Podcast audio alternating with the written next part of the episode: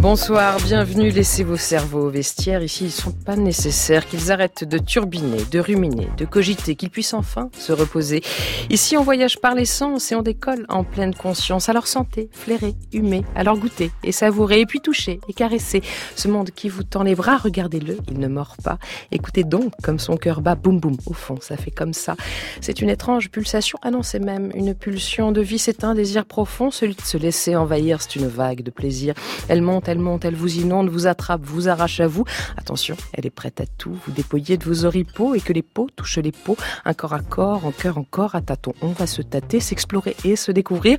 Ouvrir alors bien grand les yeux, se mettre à nu, oui, disons-le, et regarder dans le miroir ce corps qui raconte une histoire. Il n'est ni grand, ni rachitique.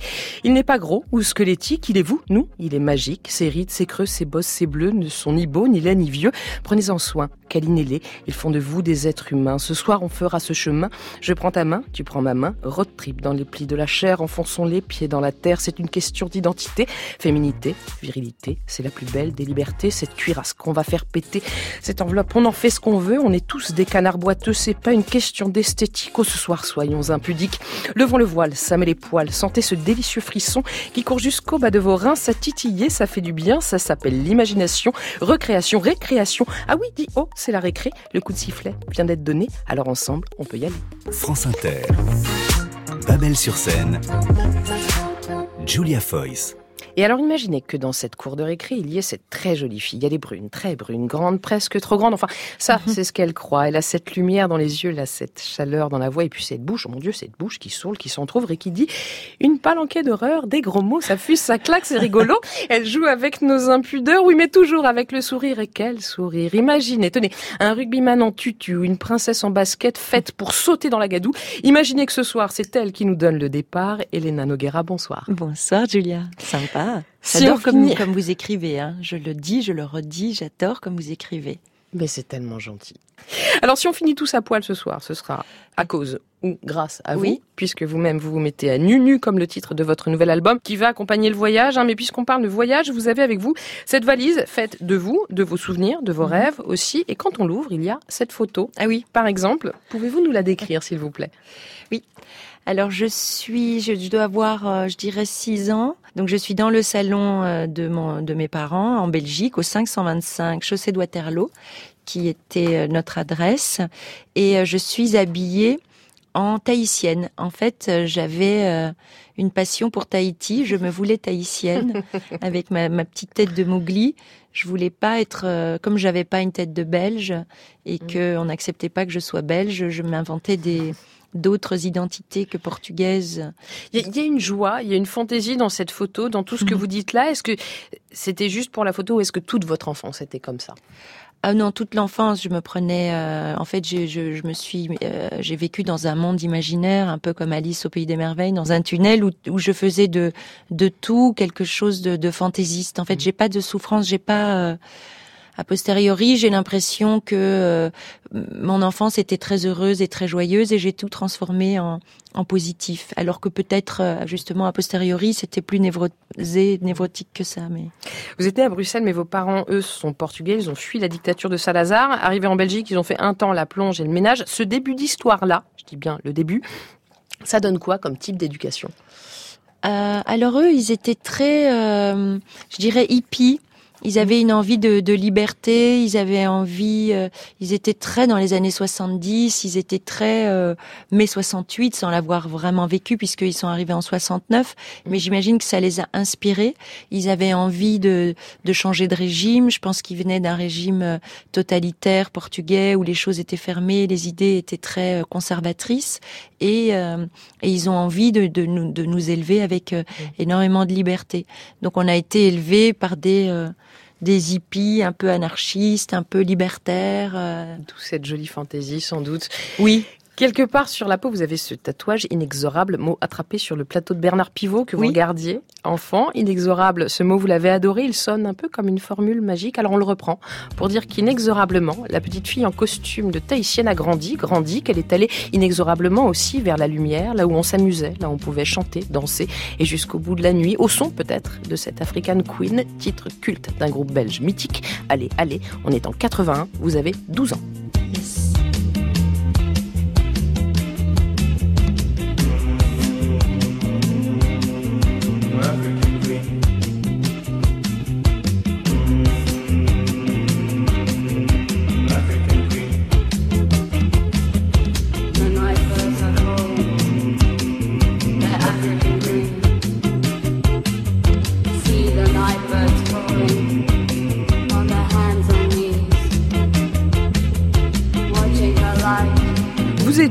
Elena Noguera exactement quand vous entendez cette musique-là Oh, ben, je replonge dans mes 12 ans où euh, on a les premiers concerts. En fait, euh, je suis, euh, j'ai commencé à aller au concert de rock à, 12 ans avec une copine qui s'appelait Fabienne Hunin et nous allions toutes les deux voir Aller Aller. On a vu Nina Hagen, on a vu Nick Cave, des tas de, groupes. C'était la New Wave à l'époque. Mmh. Et donc, j'ai c'était vraiment cette époque-là. Quelle Belgique est-ce que ça raconte, ce groupe-là ou ce titre-là? Ah, c'était une Belgique. Je, je, pense que la Belgique était très, euh, très mélangée. Mmh. Euh, bon, il y avait deux Belgiques. Hein. Il y avait quand même aussi une Belgique très, euh, très raciste et très Front National. Nous, on avait le Front de la Jeunesse qui était déjà très, très raciste. Mais en même temps, de l'autre côté, il y avait une Belgique où moi j'étais. très très mélangée, très multiculturelle, euh, assez rock, assez libre. Et puis c'était, on sentait que c'était une plaque tournante euh, du, du, rock, du, de la culture. Ouais. C'était très libre. Dans votre valise amenée de Belgique, on sent encore l'odeur de la pluie sur le béton et sur la pointe de la langue, un mélange de graisse de bœuf et de sauce samouraï, de quoi sublimer une gloire nationale à laquelle vous faites référence par deux fois dans votre album, Elena Nogara. Les frites. Les frites, oui. Elles sont sur cet album. Deux fois, vous les avez vues deux fois? je les ai ah comptées. J'ai compté. Ah ouais? Une fois Il y a même la, sauce américaine. J'ai cité la sauce américaine. Je parle d'Ostende, effectivement. Oui, oui, oui, On, est, on est dans la frite. Alors ce soir, ce soir, pardon, mais on va vous emmener un peu plus au sud, un peu plus loin vers vos racines, un peu plus euh, côte atlantique, vous voyez. Ah génial, bah oui. Patricia Martins, bonsoir. Bonsoir. Euh, vous faites votre première au fourneau de Babel ce soir. Comme tous ceux qui passent par ici, vous êtes plutôt du genre hyper mobile, hein, portugaise par votre mère angolaise de naissance. Vous êtes arrivé en France il y a tout juste 5 ans. Vous êtes aujourd'hui à la tête de votre propre restaurant, le Velvich, un nom qui n'est pas du tout allemand. Non. Hein, et qui vous ramène plutôt en Angola. Ouais. C'est quoi ce nom? Ça veut dire quoi? Euh, euh, c'est le nom de botaniste qui travaillait pour le jardin botanique de Lisbonne. Mhm. J'ai gardé ce nom parce qu'il a découvert la plus grosse euh, flore qui existe au monde, Angola, qui s'appelle Welwitschia. Et pour le reste, votre carte mêle absolument toutes les influences et nous ramène là, pour le coup, ce soir au Portugal, puisque vous avez oh. devant, devant les yeux un petit amuse-bouche. Hélène, je vous en prie, goûtez, allez-y. Vous savez, ici, vous êtes déjà passé par Babel, donc vous savez qu'ici, on peut parler et manger en même temps. Dites-nous de quoi il s'agit, Patricia Martin, s'il vous plaît. La mousse-bouche agit du pain portugais qu'on fait avec le maïs, qu'on appelle la broa. Mhm. Il y a l'huile d'olive, il y a un pâté de thon, très portugais, ça aussi. Je vois le pouce levé d'Elena, je vois le, j'entends le mm, et je vois le sourire surtout, donc a priori. C'est super bon. et les olives portugaises du nord de Portugal. Une touche angolaise pour une carte qui mixe les influences portugaises, brésiliennes, italiennes et même péruviennes. Vous mélangez, vous métissez et les saveurs et les odeurs, une pincée de bossa nova, un zeste de dolce vita, on prend le shaker, mélange tout ça, ça donne Elena Noguera. Tu me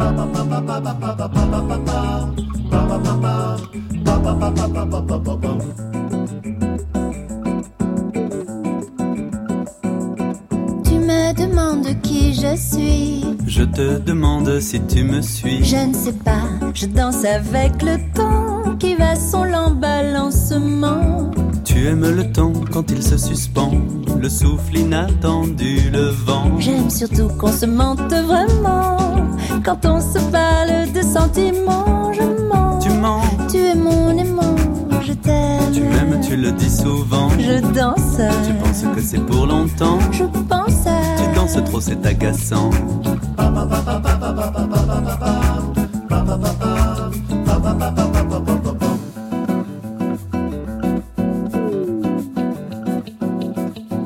une image mouvante. Mais je peux être émouvante. Je sais, tu danses comme le vent et devant l'amour tu te rends. Allez vite danser au tourment. Moi le petit soldat, je me rends pourvu que toi, mon bel amant, tu me prennes par les sentiments. Je mens. Tu mens. Tu es mon aimant.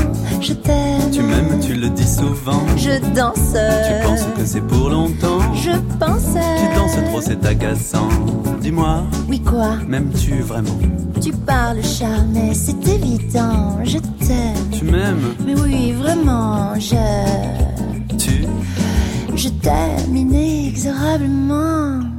Quand tu dis des mots j'y crois pourtant. Pour toi, ce sont des roses, des vents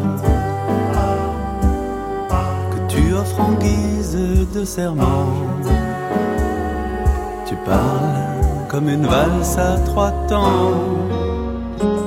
Je mens, Tu mens, tu es mon aimant, je t'aime. tu m'aimes, tu le dis souvent. Je danse, Tu penses que c'est pour longtemps. je pense, Tu danses trop, c'est agaçant. je mens, Tu mens, tu es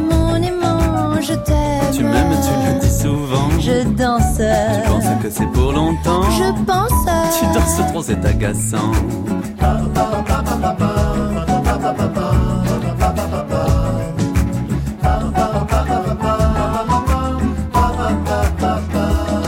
je mens, Tu mens, tu es mon aimant, je t'aime. tu m'aimes, tu le dis souvent. Je danse, Tu penses que c'est pour longtemps. je pense, Tu danses trop, c'est agaçant. je mens, Tu mens, tu es mon je t'aime. tu m'aimes, tu le dis souvent. Je danse. Tu penses que c'est pour longtemps. Oh, mais je pense. Ouais, tu penses trop, c'est agaçant.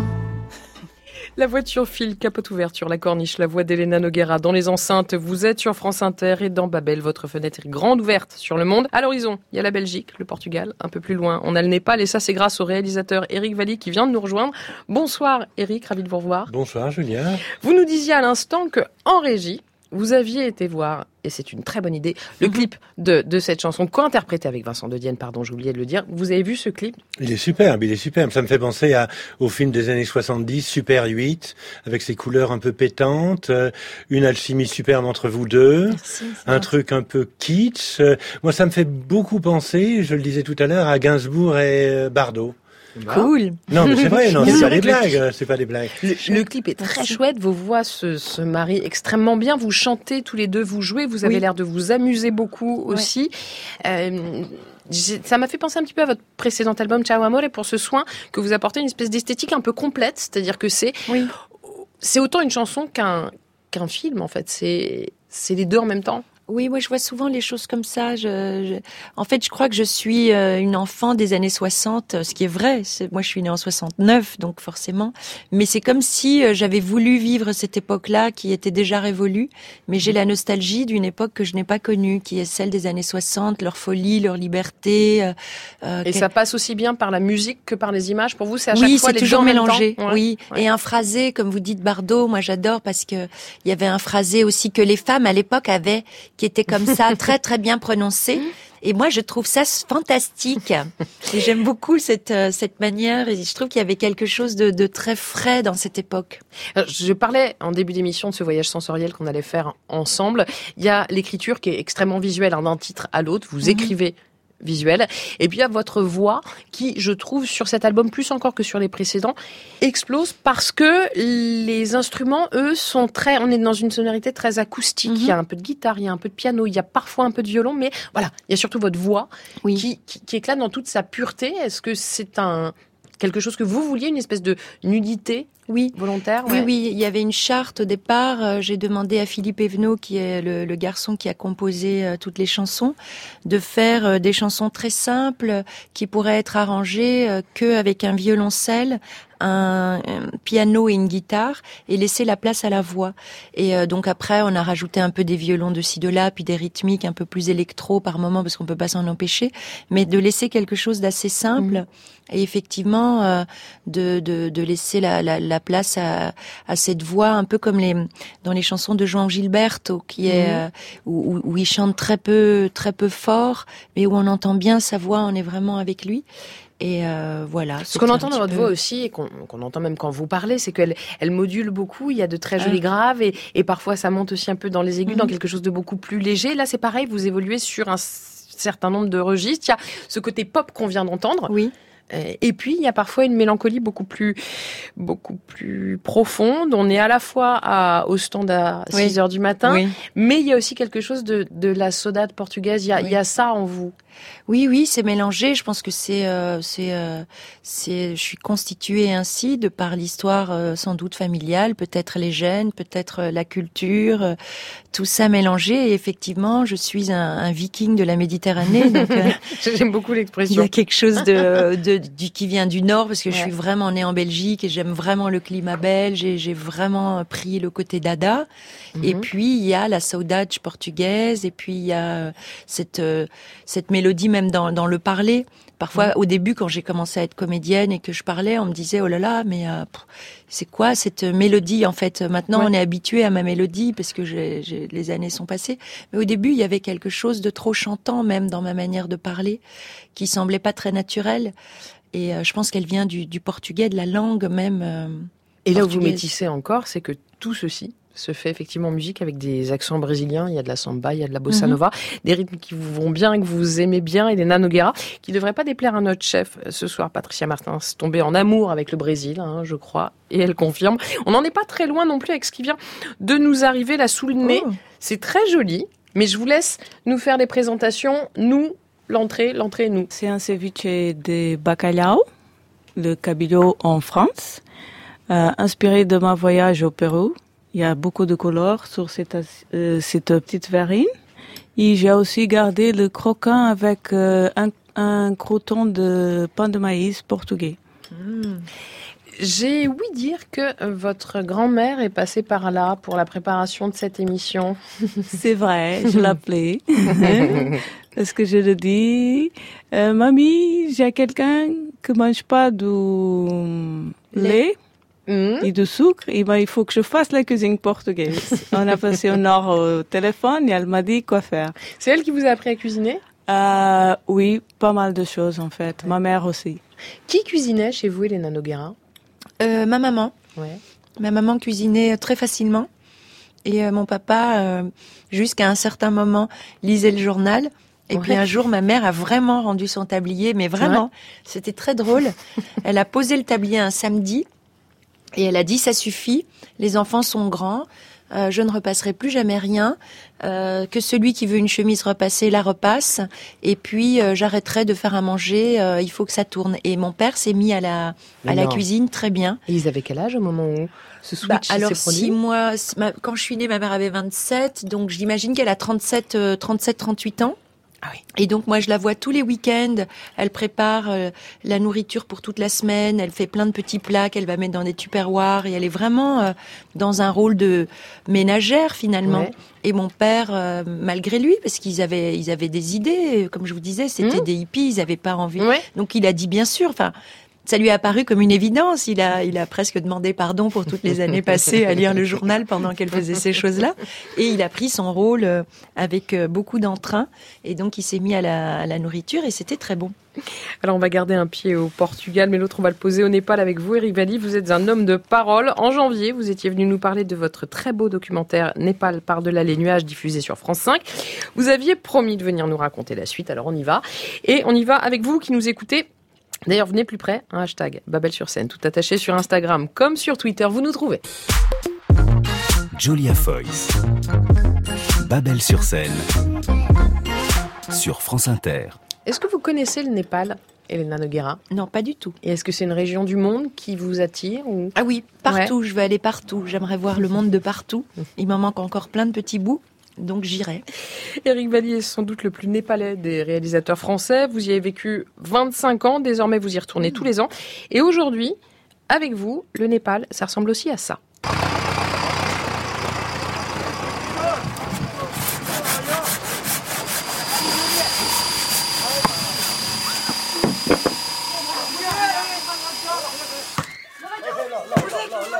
Mamero des Tabai Aruko Barima Tsonjochu Alina.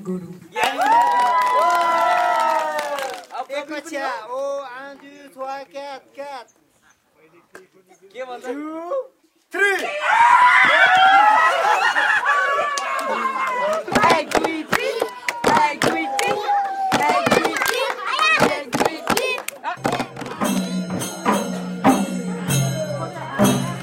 Eric Valli, vous êtes notre euh, Babel Trotter ce soir pour qu'on embarque avec vous. Est-ce que vous pouvez nous dire ce qu'on entend là? Et d'abord, Où on est? Est-ce que vous pouvez nous décrire les lieux? Alors on est, on est au pied de l'Himalaya, on est à peu près à deux jours de marche de la dernière route, on est à 2700 mètres d'altitude. La piste ne, va pas encore jusque là-bas. Euh, et on est dans un village que j'ai connu il y a une trentaine d'années. J'avais passé un an et demi dans ce, dans ce village avec ces, ces gens dans les forêts, etc., etc. Et je leur avais dit, bah, écoutez, moi j'ai vécu une expérience absolument extraordinaire. Qu'est-ce que vous aimeriez que je fasse? Et ils m'ont dit, écoute, Eric, construis une école. Il n'y avait pas d'école. Mhm. Donc Diane, Lacpa et moi avons construit la première école de ce village qui s'appelle Danragaon, le village sur la crête. Et les enfants ont eu, pour la première fois de leur vie, il y a 32 ans, je crois, une école qui leur a permis de, de s'ancrer dans les villages, plutôt que de partir euh, à Katmandou ou à Pokhara pour, euh, pour faire leur éducation. Euh, et en 2015, en avril 2015, le tremblement de terre qui a détruit le village et l'école. Là, donc, j'étais dans On est le 25 avril 2015, il y a 9000 morts. Il y a, c'est une région qui est totalement dévastée, des, des, villages qui sont complètement coupés du monde. À ce moment-là, vous, c'est ce que vous nous aviez raconté la première fois que vous étiez revenu dans, dans Babel. C'est à ce moment-là que vous êtes reparti tourner ce documentaire au Népal pendant deux ans. Vous avez tourné dans des conditions improbables, cinq mois. Voilà, on va dire intéressantes, on va dire, euh, disons plutôt assez extrêmes, Elena. Je vous recommande le film Népal par-delà les nuages, en plus avec la voix sublime de Jacques Gamblin. Récupérez-le, ah, regardez-le. Donc il y, a ce tremblement de terre, vous arrivez dans cette région et et euh, donc, je vois l'état du village, la catastrophe, etc. Et je leur dis, bon, écoutez, vous avez besoin de quoi? Ils avaient besoin de nourriture. On se débrouille pour la nourriture et des tôles pour protéger, pour les protéger de la mousson qui arrive, puisque là, on est au mois de, de mai, un truc comme ça. Et euh, ils me disent, écoute, reconstruis une école. Et là, je me suis accoquiné avec une, une bande de jeunes Français absolument extraordinaires. C'est l'association Rock and Wood? Rock and Wood, yeah. Est-ce que vous pouvez nous en dire un mot? Alors un grand mec, un beau mec avec une grande barbe noire, euh, sexy, affûté. Il est en train de nous le vendre ou je Non, non, attends, je vous le vends, bien sûr que je vous le vends, bien sûr. Non, un mec vraiment très bien, en quête de sens, voilà, comme il y a des jeunes en quête de sens, et qui se dit, bon, mais voilà un pays qui souffre, moi j'ai des compétences, mes amis, euh, compagnons du Tour de France ou, ou architectes, ou etc., ont des compétences, on a envie d'aider ce pays, on y va. Et on s'est rencontrés un soir, enfin un après-midi à Katmandou. Il me, il connaissait mon, mon nom, etc. Il m'a dit, écoute Eric, est-ce que tu n'aurais pas quelque chose à, me dire? Et moi, je rentrais du, village. Et je lui ai dit, ben écoute, tu es architecte, et là, on me demande de construire une école au fin fond des montagnes. Alors, ce qui est intéressant, c'est que cette association travaille en interaction totale avec les habitants, c'est-à-dire qu'ils n'arrivent pas avec leur plan à eux et en disant voilà, on va faire comme ça, et puis avec nos matériaux à nous. Ils sont vraiment dans le respect des, traditions de la façon de faire des gens sur place et des matériaux locaux. Tout à hein. fait. Et tout, tout en formant les gens à la nouvelle architecture antisismique, etc., etc. Donc il y a en effet une espèce, de, une grande aventure pour ces jeunes qui sont, je sais pas, il y a eu, il y a eu depuis deux ans, il y a eu quelque chose comme 110 jeunes qui sont partis au Népal pour construire l'école, mais d'autres écoles, d'autres maternités, etc. Et euh, ces jeunes Français qui sont compagnons du Tour de France, qui sont donc euh, euh maçons, charpentiers, euh, enfin, etc., etc., se retrouvent au fin fond du Népal où personne ne parle ni anglais ni français, bien évidemment. Ils se mettent à parler le népalais, à l'apprendre en tout cas, et puis ils se mêlent aux gens. Et, et j'étais avec eux donc plusieurs fois, et, et je vois comment ça les a changés, parce que évidemment c'est une toute autre réalité qu'ils découvrent.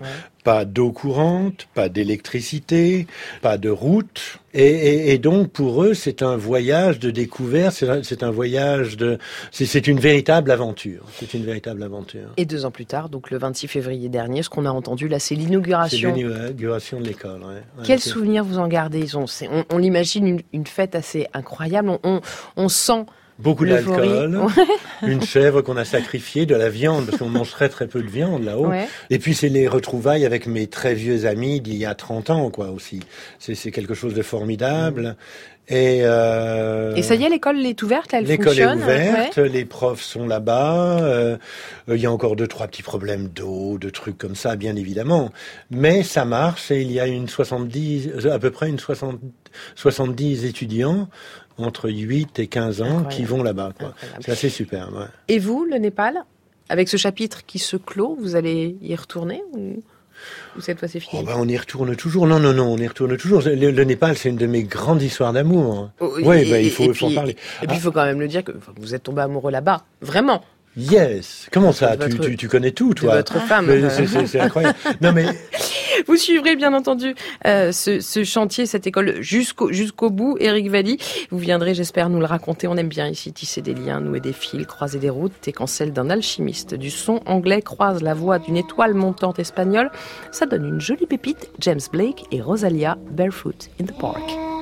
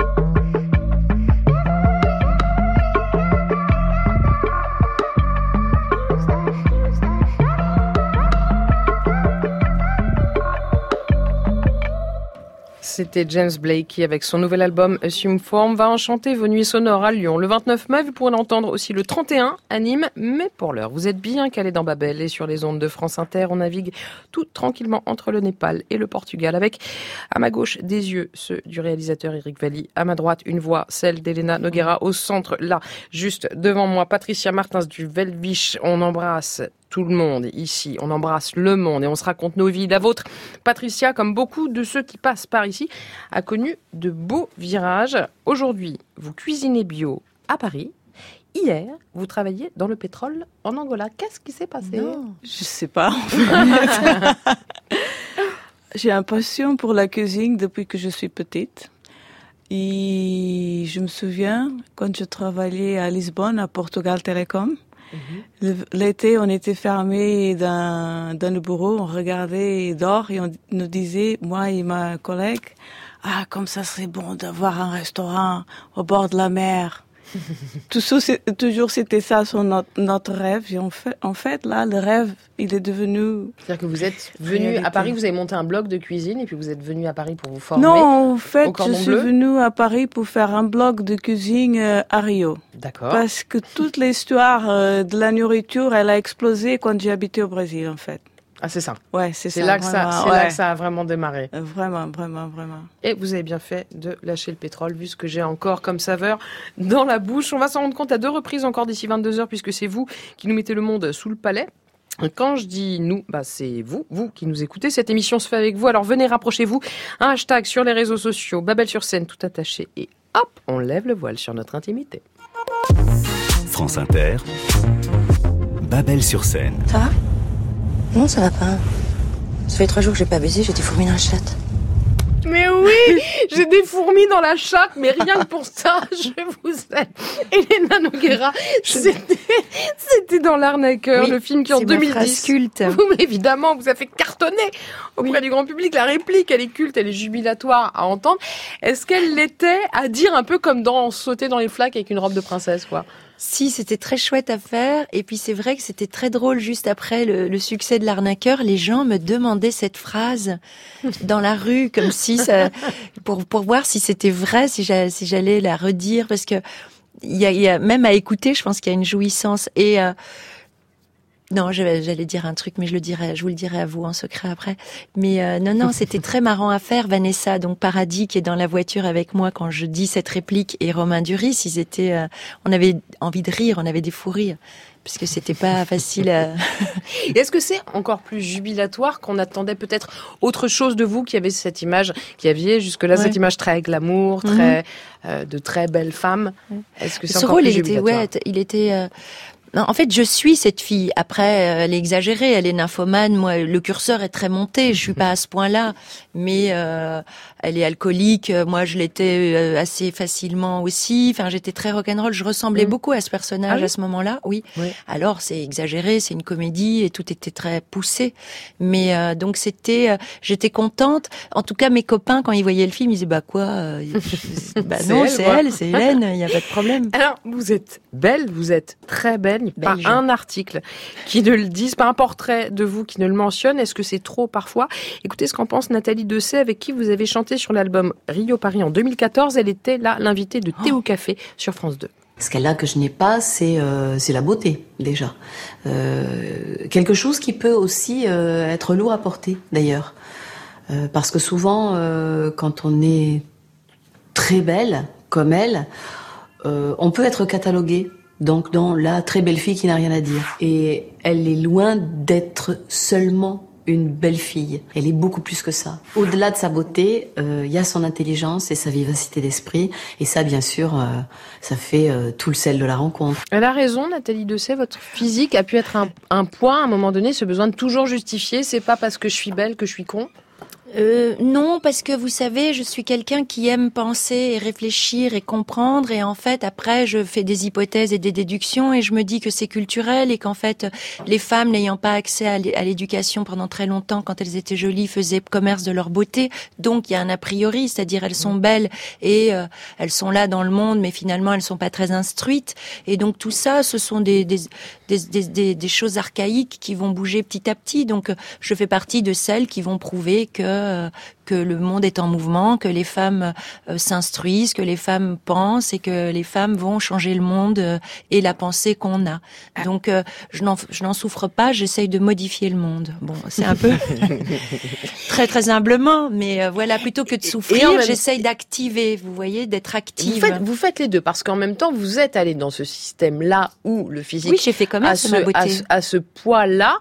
Quand est-ce que vous êtes, vous avez pris conscience de votre beauté et de ce qu'elle pouvait vous ouvrir comme porte bah, ça vient très vite parce que quand vous êtes petit, les, les gens vous le disent. Donc après, vous n'êtes pas forcément d'accord avec euh, le ressenti des autres. Et puis euh, il y a beaucoup d'orgueil. Et donc vous pourriez vous, vivre comme moins jolie que ce qu'on vous renvoie, par exemple. Oui, bah, ça tout le monde. Je pense que oui, c'est parce qu'on rêve d'autres beautés. Moi, je regarde mm. d'autres femmes que je trouve très belles et je les trouve. Euh, je voudrais être comme elles ou comme ci, comme ça. Enfin, parce que on nous habitue aussi à ça, à, à pas être content de ce qu'on est et à penser, à, se penser comme un corps. Enfin. Bah, donc tout ça est, euh, assez complexe, mais euh, mais euh, donc vous vous rendez compte assez vite, le monde vous le renvoie. Moi, j'étais mannequin, enfant mannequin à 10 ans.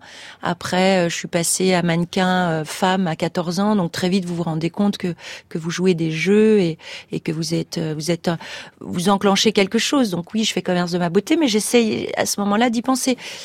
J'ai pas fait d'études, j'ai un bac moins 3 mmh. à cause de ça aussi, mmh. parce que j'abandonne, parce qu'il y a une facilité. Euh, mais finalement, euh, ça, ça m'arrive dans les années 80 et on est, on est vraiment au balbutiement euh, de, de ce qu'est la libération des femmes. On est, on est au tout début, donc le chemin, on est en chemin. Je vois Eric Valli, vous vous écoutez avec beaucoup, beaucoup d'attention. Je me demande ce qui se passe dans la tête d'un homme qui a passé 30 ans au Népal quand il nous entend parler. Non, mais je, je pense à ce dont Hélène parle, c'est-à-dire à, l'émancipation des femmes, qui est quelque chose de très important, quelque chose de très troublant pour des hommes. Euh, il y a des fois, je me dis, oh là là, Eric, qu'est-ce qui va t'arriver? Qu'est-ce qui mhm. Mais je trouve ça absolument magnifique. Pour moi, les les femmes sont tout de même euh, euh, des exemples absolument extraordinaires. Ce sont des, des êtres beaucoup plus entiers, beaucoup plus courageux. Ce sont les, les héroïnes. Ce sont des héroïnes quelque part. Elles donnent beaucoup plus. Elles ont beaucoup plus de courage que nous autres les hommes. Attends, il va peut-être falloir que j'arrête là. Mais, euh, mais c'est vrai, c'est vrai. Votre féminité et, à vous. et, quand vous parlez de ça, Hélène, Elena, Elena, oui, hein, ça me donne un petit peu le vertige parce que je me dis quel genre de d'équilibre vais-je pouvoir créer avec les femmes autour de moi maintenant qu'il y a cette espèce de, de, révolution en marche et qui est très très mmh. intéressante. Hein. Mais je me dis que comment on va retomber sur nos pattes. Mais, en tout cas, c'est un chemin passionnant. Hein. Oui, Alors, on va très bien retomber hein, sur nos pattes. On va se donner la main et on va aller ensemble vers euh, vers une égalité des droits et en droit et en dignité. En fait, quand les femmes réclament l'égalité, elle n'est pas qu'on veut être comme vous on veut être égal en droit et en dignité. C'est là où il y a une confusion et que les hommes ont peur parce qu'ils ont, ils ont l'impression qu'on veut être comme eux. Mais non, vous Tarzan, nous Jane, et c'est parfait. Mais on veut complémentarité. voilà, mais on veut les mêmes droits. On veut pas être mm. des proies. On veut être payé pareil. On veut, on veut pas avoir peur. Et quand vous dites qu'on est plus courageux, c'est parce qu'on y est habitué. On est habitué à se défendre depuis euh, depuis qu'on est petite. C'est vraiment très mm. très. Il faut être solide hein, pour mm. être une femme. Ah, je suis complètement d'accord avec vous là. Vous menez Elena de Garde depuis des années à travers vos chansons, euh, vos films vos livres aussi, vos, romans, une réflexion sur le féminin, une mhm. réflexion sur le corps, sur le corps prison, comme étouffé dans un corset. Et euh, dans ce documentaire Striptease burlesque ou mhm. la philosophie du corset diffusé sur France 3 en 2010, c'était déjà le cas.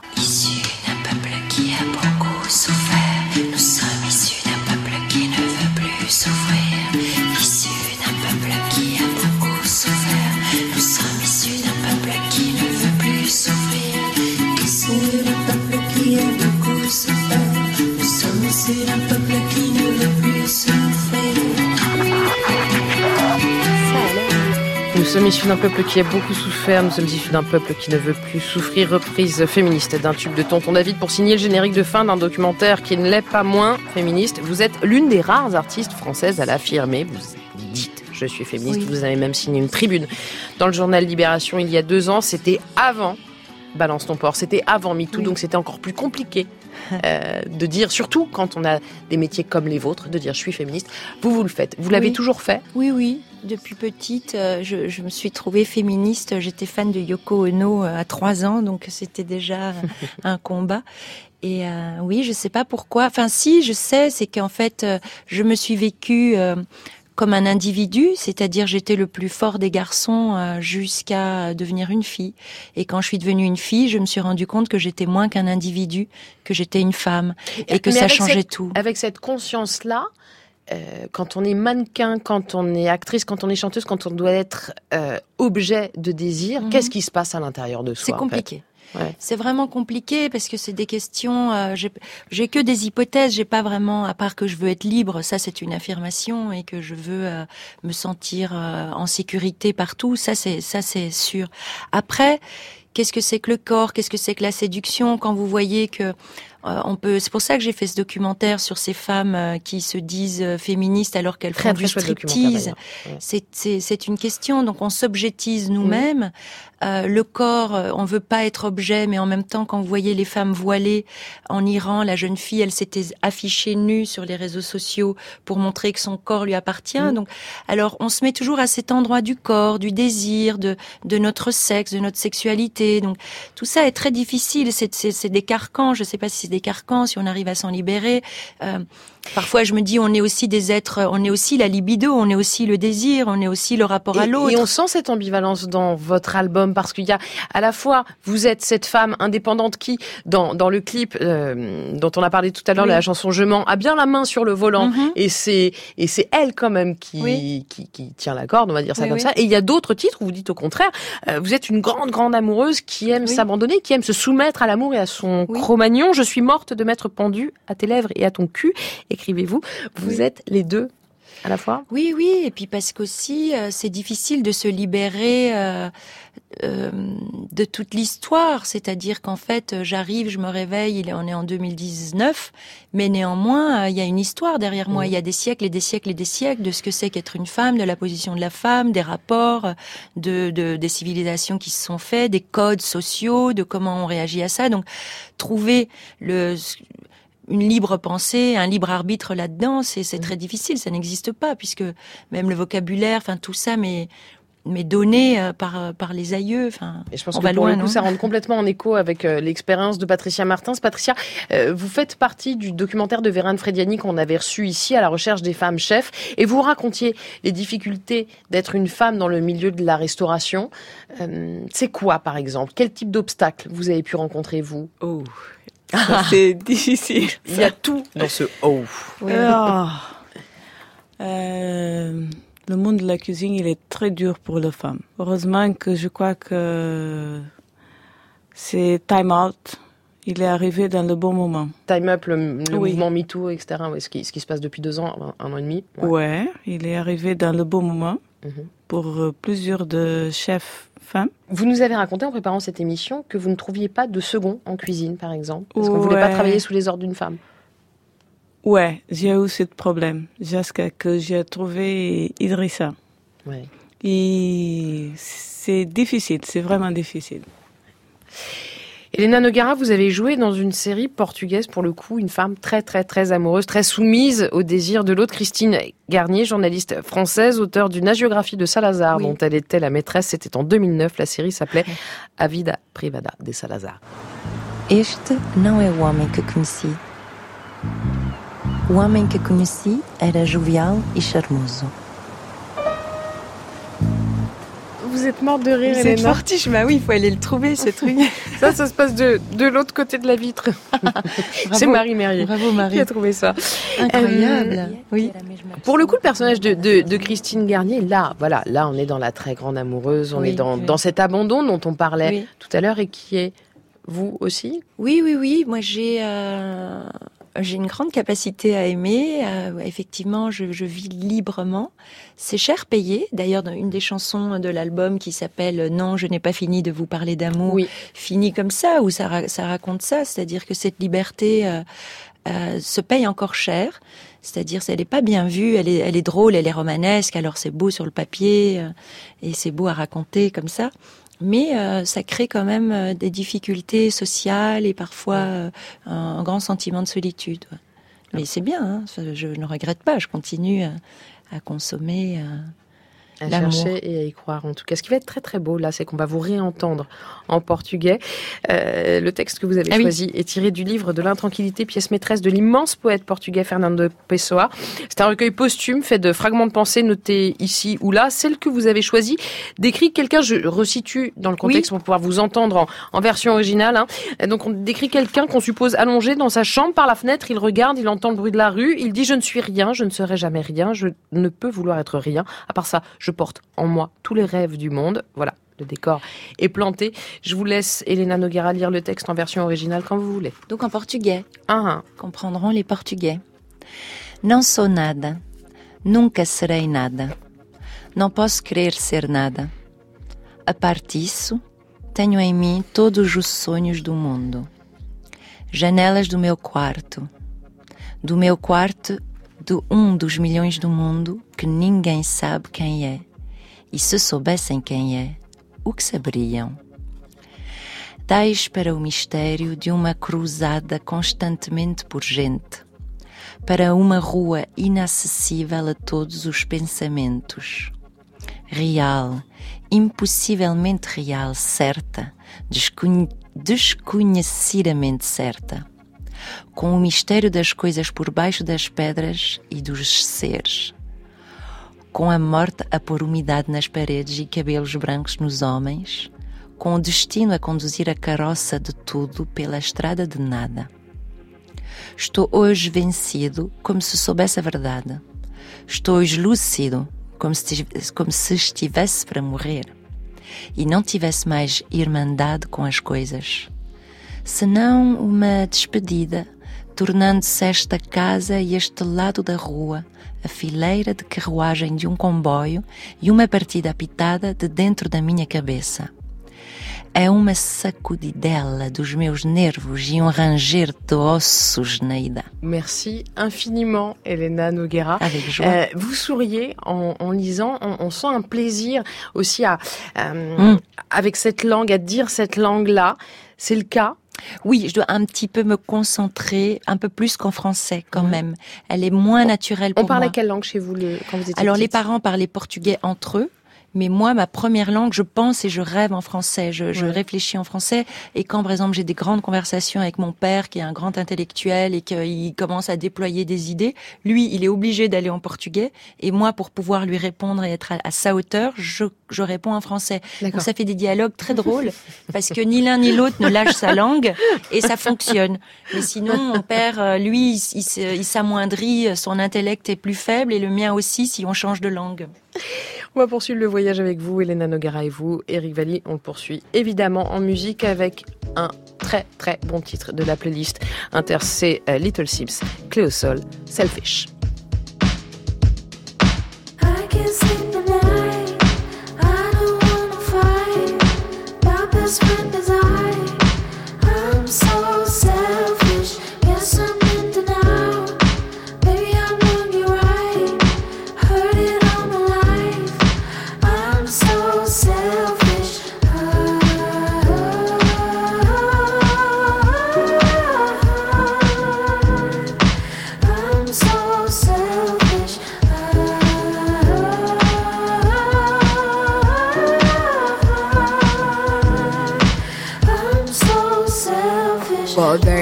Ego embedded in me. That's the heritage ego. And them hey, they ain't messing with the steez though. And now I'm here, can't entertain no. me boy, need my boy fresh in a tuxedo. Me and my Luke Cage steady blowing.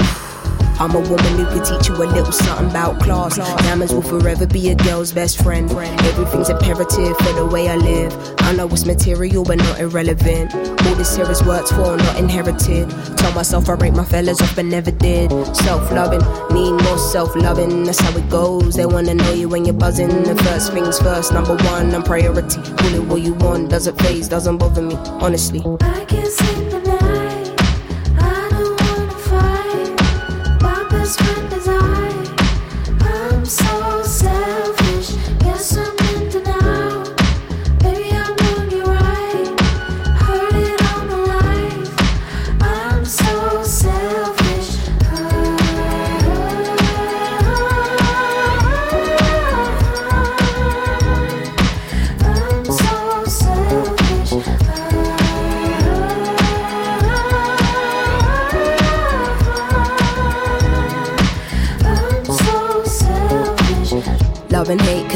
friends. Don't rush everything in this divine turn. I peeped, you couldn't handle a woman in my caliber. Had to let you mature like some fine wine. Yeah, no validation, no applause. You don't have to prove you got it when you know it's yours. I don't wanna feel disloyal for wanting to do me. Then you act brand new when I know the cause. Wait, call it what you like. Till now, I'd never been the selfish type.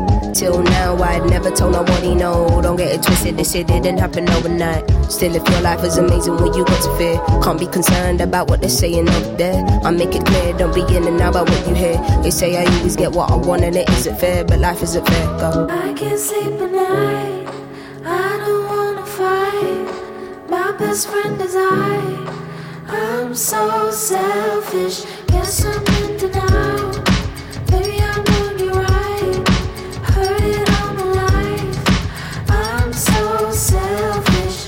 MC Little Sims, la rappeuse anglaise, qui a eu la très très bonne idée d'inviter la chanteuse Cléo Sol pour ce titre Selfish. Et c'est un titre de la playlist France Inter, donc tous les samedis. Notre prince des platines, Mr. Joub, extrait le meilleur pour vous, évidemment. Vous en trouverez toutes les références, bien entendu, sur franceinter.fr à la page de Babel sur scène, pile poil, j'adore dire pile poil, comme ça, à l'endroit où vous pouvez nous podcaster. Et ce, de façon totalement illimitée. Mais pas tout de suite. Non, non. Là, restez là. On accueille, comme il se doit, le dernier arrivé à la table de Babel, Michael Moret. Bonsoir. Bonsoir, ou boa noite, on peut le dire en portugais aussi. si Boa vous voulez. noite. Boa noite. Quelque chose me dit que vous allez bien vous entendre avec Elena Noguera, Mhm. mais également avec Eric Valli. Vous êtes sommelier, formé dans de très beaux établissements, Yale Meurice, Guy Savoie, le Saint-James. Aujourd'hui, vous avez votre propre cave dans votre propre établissement, Tommy Co. Vous y proposez des vins ouverts sur le monde en général, sur le Portugal en particulier. Donc vous êtes originaire et spécialiste. Est-ce qu'on peut s'en faire une première petite idée comme ça avec ce, ce premier vin que vous nous avez Bien sûr. Bien sûr, je vais vous ouvrir donc le- ce vin que je vous ai ramené, c'est un, en fait, c'est un vin de la région du Dao, donc euh, il s'appelle, euh, le vigneron s'appelle Antonio Madeira, c'est un jeune vigneron. On entend le tire-bouchon, on aime. Ouais, excusez-moi, je me Ah permets non, au même contraire, allez, mais au, au Je vais contraire. oser, je vais oser le faire. euh, Est-ce qu'on va voir le pop? Ouais. ouais, attendez, je vais On aime beaucoup faire. le pop. Faites-le. Voilà. Non, ça Mais non, il était trop bas, trop. Oh là non, là. bah oui, mais c'est votre première, c'est normal. Vous avez encore deux bouteilles à nous ouvrir. Vous verrez, vous mettrez le bouchon tout près du micro et là, ce sera parfait. Je vis cette émission pour ces pop. Voilà. Qu'est-ce que vous voulez que je vous dise? Chacun ses petites joies dans la vie. Là, je pense que vous pouvez entendre le bruit du Oui. vin qui se coule. Oh oui. euh, Oh oui, on l'entend bien. parois du verre. Donc, comme je Oh, vous disais, c'est un jeune vigneron qui s'appelle Antonio Madeira dans la région du Dao, dans le centre du Portugal. Donc, il est euh, dans une région très montagneuse. Il a des vignes euh, en altitude, à 500 mètres d'altitude. Et c'est un vigneron qui me ressemble beaucoup parce qu'il est fils d'immigrés portugais, Ouais. comme moi. Et c'est quelqu'un qui, euh, qui a une grande passion pour son métier, parce qu'il a commencé en fait ingénieur à Paris. Il a fait école maths sup, ingénieur, et ensuite, euh, et ensuite est parti euh, vivre de sa passion euh, dans sa région natale pour y faire ce, ce vin qui est pour moi juste exceptionnel sur ce millésime 2015 de cépage Baga et Jayen. C'est un cépage un peu local. J'aurais voulu qu'on vraiment- le visage d'Eric Valli à la première gorgée de ce vin. Je pense qu'il il soulignait le caractère exceptionnel. C'est pas mal, oui, Ouais. c'est pas mal. Ça fait voyager, ça a du caractère, mais c'est tout de même doux. Euh, il a des choses à nous raconter, ce vin-là, non? Exactement, exactement. On est, euh, je dirais, pour euh, l'équivalent en France, sur des vins un peu sur le côté Pinot Noir ou un peu Vallée du Rhône. Quelqu'un qui travaille en biodynamie, donc qui cherche vraiment la fraîcheur, l'équilibre dans ses vins. Il utilise très peu de soufre, donc c'est vraiment que de la pureté. Le travail de sol est très important pour lui. Allez, on va trinquer à un samedi soir Aux dans femmes. Babel. Oui, on est là femmes. ensemble jusqu'à Absolument. 22h. Aux hommes aussi, on les aime bien. Elle est en compagnie, Mm. enfin pas tous, enfin certains. Enfin, vous voyez ce que je veux dire. On est là en compagnie de la chanteuse Elena Noguera, du réalisateur Eric Valli, avec notre sommelier Michael Moret, notre chef d'un soir Patricia Martin, c'est avec également de l'autre côté de la vitre, à la technique, Florent Beauvalet, Stéphane Boja, à la réalisation Marie Merrier, à la préparation de cette émission, Megan Fleury, Romy Engel, sur les réseaux sociaux, mais pas que, Valentine Théodorou. Et alors là, s'il vous plaît, Elena Noguera, faites-moi ce plaisir avec votre si jolie voix. On va fermer les yeux, vous nous racontez, question rituelle dans Babel, un samedi soir, on va où? Ah. On fait quoi? Alors j'aimerais beaucoup qu'un homme, voyez-vous, m'emmène à Venise. Alors je sais, c'est un peu cliché, mais j'aimerais qu'il m'emmène dans un très grand hôtel et qu'on boive des spritz sur la lagune, j'aimerais qu'on se promène, qu'on aille voir un musée, j'aimerais qu'on se couche dans des draps tout doux. Et ben voilà, et on se retrouve juste après le flash.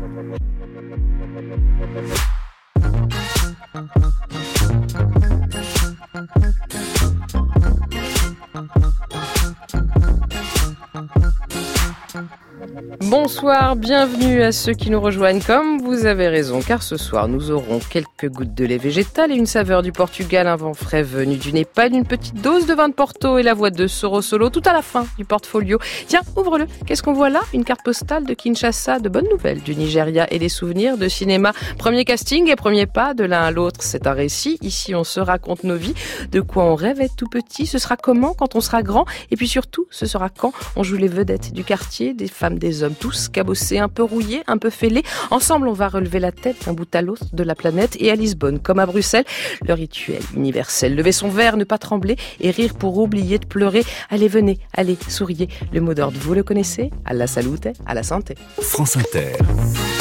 Babel sur scène. Julia Foyce. Et selon la règle qui veut que les invités de nos invités soient toujours nos invités, Elena Noguera, pourriez-vous, s'il vous plaît, nous présenter l'homme qui est assis à votre gauche? Absolument. Alors, l'homme qui est assis à ma gauche vient de mon pays, de ce plat pays qui est le mien, et il s'appelle Riton Libman. Riton Libman, bonsoir. Bonsoir. Vous êtes auteur, réalisateur, comédien. Quand j'ai dit ça, j'ai rien dit. Elena Noguera, pourquoi vouliez-vous qu'il soit là ce soir? Qu'est-ce que vous aimeriez qu'on sache de lui comme ça pour planter un petit peu le, dé- le décor Riton Alors Riton Liebman est un grand acteur que tout le monde connaît sans tout à fait connaître parce qu'on le voit depuis euh, qu'on est petit dans les films, on le suit. C'est un visage euh, qui nous est euh, très familier et peut-être que les gens le connaissent pas très bien. Donc moi j'aimerais que les gens le connaissent encore mieux parce que je trouve qu'il a beaucoup de talent et qu'il faut absolument. Là il est au théâtre, il va vous raconter ça. Oui. Et puis c'est un ami, on a une rencontre très cocasse et c'est un ami depuis euh, 35 ans je crois. J'ai calculé et dit. Votre nouveau spectacle, La vedette du quartier, justement, vous vous y racontez, Riton Liman, vous racontez vos premiers pas au cinéma, la tête pleine de rêves, et puis de moins en moins pleine de rêves, pour- puisqu'on puise dans vos souvenirs et qu'Elena Le- Noguera l'évoquait. Est-ce que vous pouvez nous raconter votre première rencontre à tous les À deux tous les deux? Ouais. Ah oui, moi je m'en souviens très bien. C'était euh, à Bruxelles, donc euh, avenue Le Grand exactement. Je crois que c'est ça. hein, Peut-être que peut-être qu'elle aura une version différente. Elle, elle dit que non. Elle fait non avec son nez. Donc euh, c'était dans la rue où habitait ma mère. J'habitais encore euh, chez mes parents, euh, chez ma mère, et il y avait une agence de mannequins euh, de l'autre côté du trottoir, l'agence euh, euh, Dominique. Dominique. Et un jour, je tombe sur euh, Elena par hasard, et je sais pas. Tout de suite, on a commencé à parler. Qu'est-ce que tu fous, machin Qu'est-ce que tu fais là? Pas du tout. C'est pas ça. Ah bon, voilà. je me doutais que c'était. Mais pas du tout, il dit n'importe Dingue. quoi. C'est dingue. En fait, il, il devait jouer dans un film avec Aldo Macione Oui. et il devait faire le fils d'Aldo. Pas Et- du tout, pas du tout. Et, et la fille qui devait jouer dans ce film a eu un accident. Et moi, à l'époque, j'avais fait une pub pour Régilet, tournée par Claude Miller, et il m'a vue à la télé. Et il a dit au producteur, c'est cette fille qu'il faut. Donc, quand je suis rentrée chez moi à Paris, j'avais sur mon répondeur un message d'un mec qui s'appelait Riton Liebman et qui voulait me présenter à une production pour faire un film. Et moi, je voulais pas tourner avec euh, Mais comment vous aviez eu son ce téléphone monsieur. Bah, je sais pas, j'avais dû me démerder. Il a trouvé des gens qui me connaissaient. Et, et on s'est rencontrés là, je suis allée à la prod, je t'ai rencontré, et après on s'est vu dans le train tout le temps pour aller à Bruxelles, et on est devenus amis en train. Et après... Donc des voilà. amis de Thalys. On est- Non, justement. c'était le... Ah non, c'était Ah, avant Oula. le Thalys. Oula. Donc euh, quand C'était le et- Paris-Bruxelles, le Paris-Bruxelles, il faisait encore 3 heures. Ou parfois 3h20. Parfois 3 heures. J'ai l'impression qu'il y a des choses graves avec lesquelles on ne rigole pas. Non, non, non, non, non, non. Vous nous direz la suite, évidemment. Ce soir, avec nous également, Patricia Martins, notre chef, ce soir, euh, chef du restaurant Le Velvich, notre sommelier, Michael Moraes de Tommy Co. Et laissez-moi vous présenter celui qui, comme Eric Valli, ici présent, braque son objectif sur le monde pour mieux le comprendre et nous le faire partager. Denis Rouvre, bonsoir. Bonsoir. Vous êtes photographe, vous publiez régulièrement dans l'Obs, Libération, Télérama, Tétu et j'en passe. Ce soir avec vous, on ira aux quatre coins du monde, en Colombie, en République démocratique du Congo, en Syrie, en Bulgarie, au Népal, là où vivent celles que vous avez photographiées, Diana, Annie, Rajwa, Magdalena et Sanu. Mi nombre es Diana Patricia Solís. Eh, yo soy del Valle del Cauca,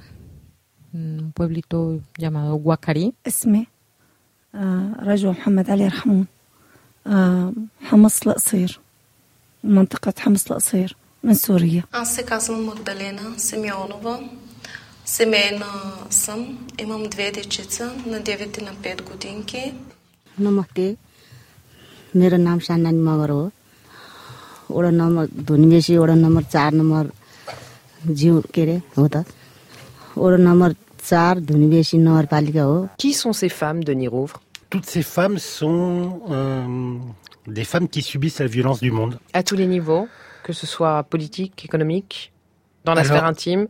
À- à- je dirais, euh, finalement, plus on travaille, c'est un, projet euh, que j'ai commencé il y a longtemps, et plus on travaille dessus, plus on se rend compte que les, les violences sont celles euh, qu'on n'imagine pas. C'est-à-dire qu'en fait, euh, sorti des violences domestiques, des violences liées au genre, du viol, etc. Je euh, les femmes sont des victimes de, de violences qui sont bien plus ancestrales. Euh, le poids des traditions. Ce que disait, ce euh, qu'on commençait à évoquer en première heure, effectivement, avec Elena Noguera. Voilà, cette violence-là. Parce que elles ont un, un statut qui est un statut qui est ancré depuis l'éternité dans l'ombre et qu'en fait maintenant elles ont envie aussi de réagir, de parler. Donc c'est un travail pour donner la parole, c'est un travail pour euh, euh, ouvrir euh, le témoignage. À, l'origine, c'est une commande, hein, c'est ça, de Médecins du Monde avec qui vous aviez déjà travaillé. Le projet s'appelle Unsung Heroes et l'idée, c'est effectivement de mettre en lumière ces héroïnes qu'on n'entend pas, qu'on ne voit pas. Vous êtes aujourd'hui, je crois, à mi-parcours. Ça fait, il y a 60 portraits en tout à l'arrivée. Ce sera 60 portraits. Oui, il y aura plus ou moins, peut-être. euh, L'idée, c'est, c'est, c'est d'aller euh, euh, le plus loin possible dans, dans, dans, dans tous les endroits du monde où on peut parler de, de, de, de violences faites aux femmes. Et, et finalement, c'est, c'est le monde entier. euh, j'ai- Et en fait, juste en bas de chez nous, hein, en, bas de la, en bas de la maison de la radio, euh, je pense qu'en Même fait, en haut, hein. Même en haut, forcément. Mais voilà, je veux dire, c'est, c'est, c'est, c'est, c'est un travail euh, en cours qui, en Mhm. fait, euh, s'arrêtera à un moment donné parce qu'en fait, il faudra l'arrêter. Mais je pense que c'est un travail qui Infini. Ouais, infini. exactement. À l'arrivée, il y aura un livre et une exposition. En attendant, quelques clichés sont publiés dans Polka Magazine, dont euh, nous sommes partenaires. On va s'y plonger avec vous. Tout à l'heure, on les regardera dans les yeux. Ces femmes, elles ont de ces regards qui vous suivent longtemps. Elles ont ce feu qui brûle en elles, cette colère qui tient debout, malgré la tristesse, malgré tout. Salut, Salut on se connaît? Euh, la reine de la piste. Je suis la reine de la piste, longue dadaïste. Je suis le clown blanc, tu sais, le triste. La grande sauterelle équilibriste, la môme, belle fesse de service. La fille comique, la féministe. J'aime bien le catch et Pina Bosch, Kenneth Anger et Jesus Kitsch. Le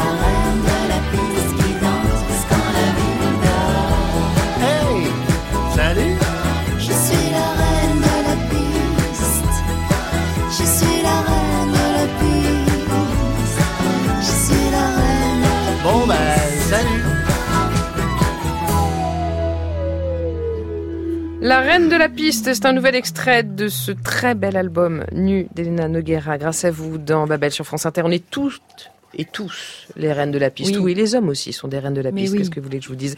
Le documentariste Eric Vallée, le photographe Denis Rouvre et le comédien Riton Liman qui nous a lancé ce soir un sacré défi puisque vous commencez, Riton, votre spectacle, euh, la vedette du quartier, avec cette phrase Le problème, quand on ne boit plus, c'est qu'on ne sait plus quoi boire. Sauf que nous, on a le roi de la cave avec nous, Michael Moret, et que vous nous avez amené du vin sans vin.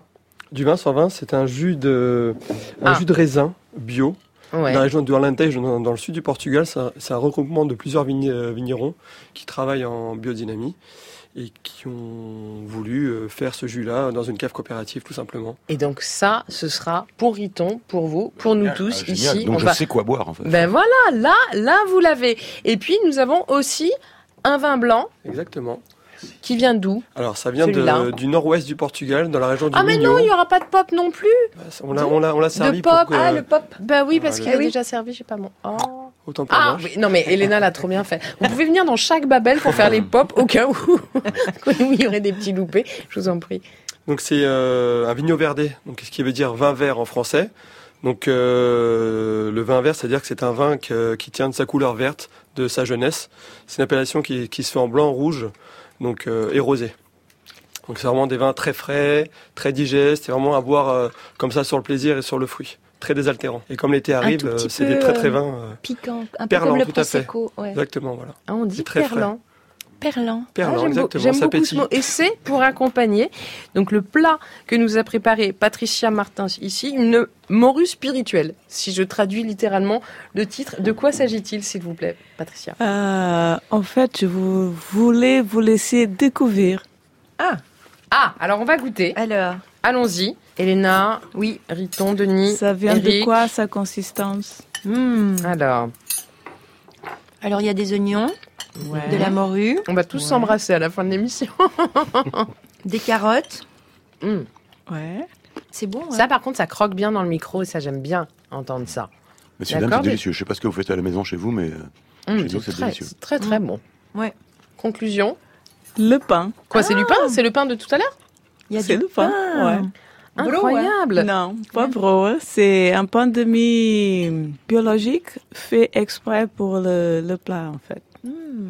Alors, je précise, euh, je précise, Patricia Martins, que tous vos produits, votre restaurant est un restaurant bio, tous vos produits, c'est des produits locaux, et que ça, c'est ce goût du bon produit, c'est votre mère, par contre, qui vous l'a appris, qui vous l'a transmis, Euh, oui, toute la famille en fait. parce que Parce elle que- tenait un restaurant, votre maman, je crois? Oui, elle tenait un restaurant. Mhm. Euh, mon frère aussi, il travaille dans la restauration depuis 43 ans déjà. Toute la famille, on a un amour pour la nourriture, c'est vraiment... Et vous savez le communiquer, si j'en crois le, le visage de, de Ah Riton à côté de moi. faim. Mais allez-y au Rito contraire. s'est carrément renversé sur sa chaise. Oui, hein. Il y a eu il faut un. quand même le dire. Alors, vous pouvez vous aussi vous régaler avec les yeux, hein, vous le savez. Valentine Théodorou est ici avec nous dans ce studio. Elle pense à vous, elle photographie tout, poste tout sur les réseaux sociaux. Hashtag Babel sur scène, tout attaché. Je vais me faire engueuler si je dis que hashtag. On dit mot-clé en bon français. Voilà, Babel sur scène, tout attaché. Vous nous trouvez sur Instagram et là, on part en Afrique, en Asie, en Amérique, partout où euh, ces femmes se relèvent, partout où elles regardent devant, avec Soro Solo au, Nigeria. Ce sera dans une petite demi-heure, mais avec vous, Denis, Rouvre, là, tout de suite, maintenant. Je m'appelle Annie Tengamendite Modi. Euh, tout le monde m'appelle Annie Modi, c'est plus court. Je suis une mère euh, d'une fille de 18 ans que j'ai eue en tant qu'adolescente moi-même.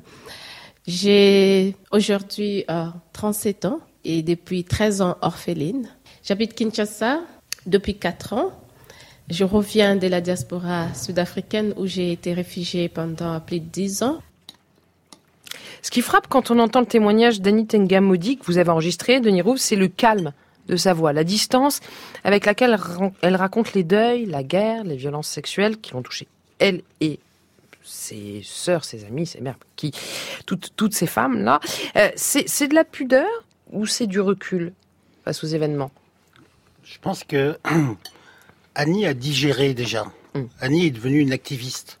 J'ai un- j'ai pas photographié beaucoup d'activistes dans, dans ce projet, mais Annie est, est une femme qui aide les autres femmes maintenant. Donc en fait, elle a déjà euh, totalement digéré toute son histoire et elle en parle, même si évidemment l'émotion remonte tout le temps quand elle raconte son histoire. Euh, j'ai- elle, en parle comme euh, de l'histoire d'une autre. Oui. euh, Déjà, elle arrive à mettre des mots dessus. elle arrive avec des mots qui touchent. Elle arrive avec des mots. elle a un discours qui est construit.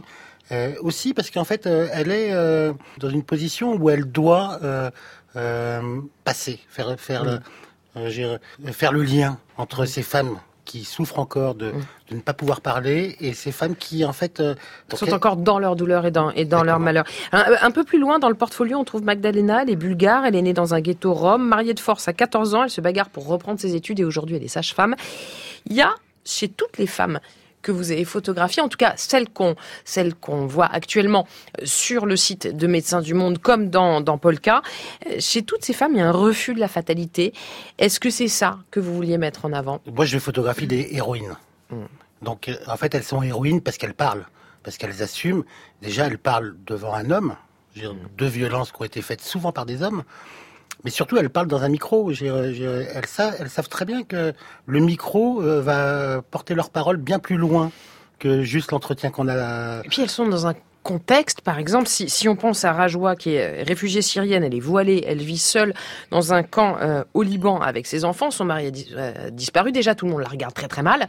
Si en plus elle parle à un homme photographe occidental, elle sait qu'elle Elle va... sait, elle sait que ça va elle lui est- retomber. ça va lui retomber dessus. Ça va lui retomber Ouais. dessus. De toute façon, leur courage, c'est euh, de parler. Mhm. Parce qu'en fait, euh, évidemment, elles vont être mises au banc de, de leur communauté, elles vont être regardées. Elles- elles- tout va, euh, une fois euh, la parole libérée, une autre histoire commence pour elles. C'est-à-dire qu'en fait, c'est une autre vie qui va euh, partir à partir de ce moment-là. Parce qu'en fait, toutes ces femmes que j'ai, rencontrées, ce sont des femmes qui ont accepté de poser frontalement devant l'objectif.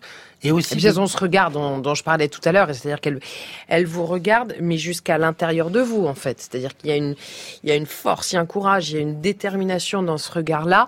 On est tout, tout, sauf dans le pathos et dans le lacrymal. hein. C'est tout à fait autre chose. C'est vraiment des héroïnes pour le coup. Pardon, je vous ai coupé. Voilà. Non, non, mais et, et le, le plus important, c'est qu'en fait, ça devient des modèles pour les autres femmes. Mm. C'est-à-dire qu'en fait, elles libèrent, j'ai une parole pour elles-mêmes, d'histoire euh, euh, en RDC, en République démocratique du Congo. Les, les- histoires sont, sont irracontables, mais elles les racontent. Elles les racontent avec leurs mots, avec des mots crus. Elles racontent les viols, elles racontent exactement ce qui s'est passé, le nombre de garçons, la taille des pénis et tout ça. J'ai- Ça a été facile de les convaincre de, de parler? Alors, tout est fait un peu en amont. C'est-à-dire qu'en fait, moi, je peux pas me rendre dans un pays euh, et, et- et- et aller dans la rue et chercher des femmes qui voudraient bien témoigner des violences qu'elles ont subies depuis le début de leur vie. Ça, c'est pas possible. Donc, euh, évidemment, toutes ces femmes ont été pré-identifiées euh, euh, grâce à des associations multiples. Il y a Médecins du Monde, mais il y a aussi énormément d'autres associations avec qui on a travaillé, qui font un travail de soutien sur, euh, sur, ces, sur ces femmes. Donc, euh, quand j'arrive, elles ont décidé qu'elles étaient prêtes à témoigner. Sauf que, en fait, entre être prête dans l'idée et le faire, il y a, y a un fossé. Ce fossé, c'est là où il faut, il faut arriver à combler un tout petit peu les, les, les vides. Et Et avant l'entretien, avant la photo, je veux dire, il y a des entretiens. C'est-à-dire que vous passez du temps à parler avec fait, elle. euh, Vous n'arrivez pas avec votre appareil photo, quoi. L'entretien se passe toujours au début. C'est important pour moi. C'est important pour moi aussi de savoir qu'est-ce qu'elles ont à dire avant de faire la photo. C'est important pour moi de, de savoir qui je vais photographier parce qu'en fait, euh, je photographie pas une femme perdue euh, au Népal ou perdue en RDC. Je photographie une, une femme qui a des choses à raconter. Donc en fait, euh, aussi, si elle raconte rien, aussi bien, je ferai pas la photo. J'irai- Donc, la photo, c'est moi, c'est vrai que je suis photographe, mais euh, là, je, je, mon, mon travail, c'est d'abord de, de recueillir les témoignages. Mais quand vous dites la photo, c'est après. Ça veut dire qu'il n'y a aucun parti pris esthétique, aucun a priori sur le cadre au préalable. Vous, J'ai j'ai vous ne aucun réfléchissez choix. pas comme ça. J'ai j'ai aucun choix parce qu'en fait, euh, ces femmes euh, nous donnent un rendez-vous à un endroit. Moi, je demande à ce que ce soit le plus proche de l'endroit où elles vivent. Mhm. Euh, je demande à ce que ce soit chez elles, mais des fois, c'est pas possible parce qu'elles vivent dans la maison de leur violeur, si c'est leur euh, mari, par exemple. Donc, en fait, j'ai pas le choix. Euh, je me retrouve dans un endroit et euh, ensuite, dans cet endroit, j'essaie. Le, le, le- le- l'endroit donne une vibration, si vous voulez. Mais moi, en fait, en fait, je la fabrique pas cette photo parce que je me retrouve dans une pièce et il faut que euh, là, je fasse un portrait d'une femme. J'ai envie qu'il y ait une vibration de, de l'endroit où on est. Mais le plus important, c'est qu'est-ce que la femme va raconter dans la photo. Donc en fait, le, le décor intervient un tout petit peu, mais il est quand même derrière. Et c'est comme ça que vous vous retrouvez dans une décharge au Népal? C'est Sanouk qui vous a demandé d'aller là? C'est là, c'est là où on avait rendez-vous. C'est là où on a fait l'interview, derrière des, des baluchons de- d'ordures qu'elle avait triées, là où elle euh, mange euh, euh, avec toute sa famille. Elle a cinq, cinq filles, cette femme, qui travaille avec elle, hein, de 13 ans jusqu'à 30 ans. Et, euh, et en fait, euh, on a fait l'interview pendant la pause déjeuner. Et ensuite, on a fait la photo là où en fait euh, elle travaille. Donc exactement son univers pour elle, en l'occurrence, c'est effectivement un mur de, déchets. Éric Valli, vous qui connaissez très bien le Népal, quelle est la place des femmes là-bas? Si on pense par exemple au village que vous connaissez si bien depuis 30 ans, dont vous nous parliez en, première heure, est-ce que, est-ce que ce que nous dit Denis Rouve sur les violences infligées aux femmes à la fois au quotidien et puis dans la sphère domestique et puis dans la sphère publique, est-ce que c'est des choses que vous, vous avez pu ressentir Alors au départ, pas vraiment. Au départ, j'avais peut-être une, une vision trop, trop rose du Népal. Bon, j'étais un jeune gamin, j'étais passionné d'aventure, de découverte et tout ça, et, et je me suis pas vraiment intéressé à aux femmes. C'est tout de même un- le monde himalayen, c'est tout de même un monde d'hommes, tout de même pas mal. hein. Et là, dernièrement, ces dernières années, j'ai commencé à m'intéresser à cette euh, à cette cause dont nous parlions il y a deux secondes. Et, je m'aperçois que, que, j'avais vraiment une vision très très naïve de, du Népal, mais pas seulement du Népal, de l'Inde aussi, du Pakistan, de, de toutes ces régions-là où, où, en fin de compte, les femmes sont terriblement traitées. Et, et là, je dois dire que je, je, je me dis, tiens Eric, mais t'as as, fait preuve d'une naïveté absolument déconcertante. Vous ne serez pas le seul. Parmi vos portraits, Denis Rouve, aurait pu figurer Somaya, c'est une Afghane de 23 ans, réfugiée à Caen, passée par l'Iran, dont vous êtes euh, la porte-voix, Elena Noguera. Ah oui Pourquoi suis-je née afghane et pas française ou allemande? Chassée d'Afghanistan, interdite de séjour en Iran, menacée d'expulsion en France, pourquoi n'ai-je pas de pays où me reposer? Comment dire toutes ces choses qui n'ont pas de sens? Qui suis-je? Je n'ai rien choisi de tout ce qui m'est arrivé. Ce qu'on entend là, c'est l'extrait d'un long et beau travail fait par l'association Solidarité avec tous les immigrés. 16 migrants ont Mhm. raconté leur histoire. Elle a ensuite été dite par des artistes, des comédiens face caméra. Ces films diffusés sur les réseaux sociaux ont aussi été diffusés début mars à la Comédie de Caen. C'était la volonté de son directeur Martial Di Fonsobo que vous connaissez bien. L'idée, c'était quoi? C'est qu'au-delà des théories et des statistiques, la question des migrants, c'est des trajectoires humaines, individuelles. C'est ça? Oui, et puis la tragédie, c'est comment euh, comment les pays peuvent les euh, les euh, comment les absorber. C'est-à-dire, c'est très difficile. c'est comme un c'est comme des nouveaux pays un peu partout dans le monde. En fait, ça serait des nouveaux territoires. En fait, les camps de réfugiés. Euh, en moyenne, les, les réfugiés y passent 5 ans, mais ils peuvent y passer 17 ans. Il y a des enfants qui peuvent y naître.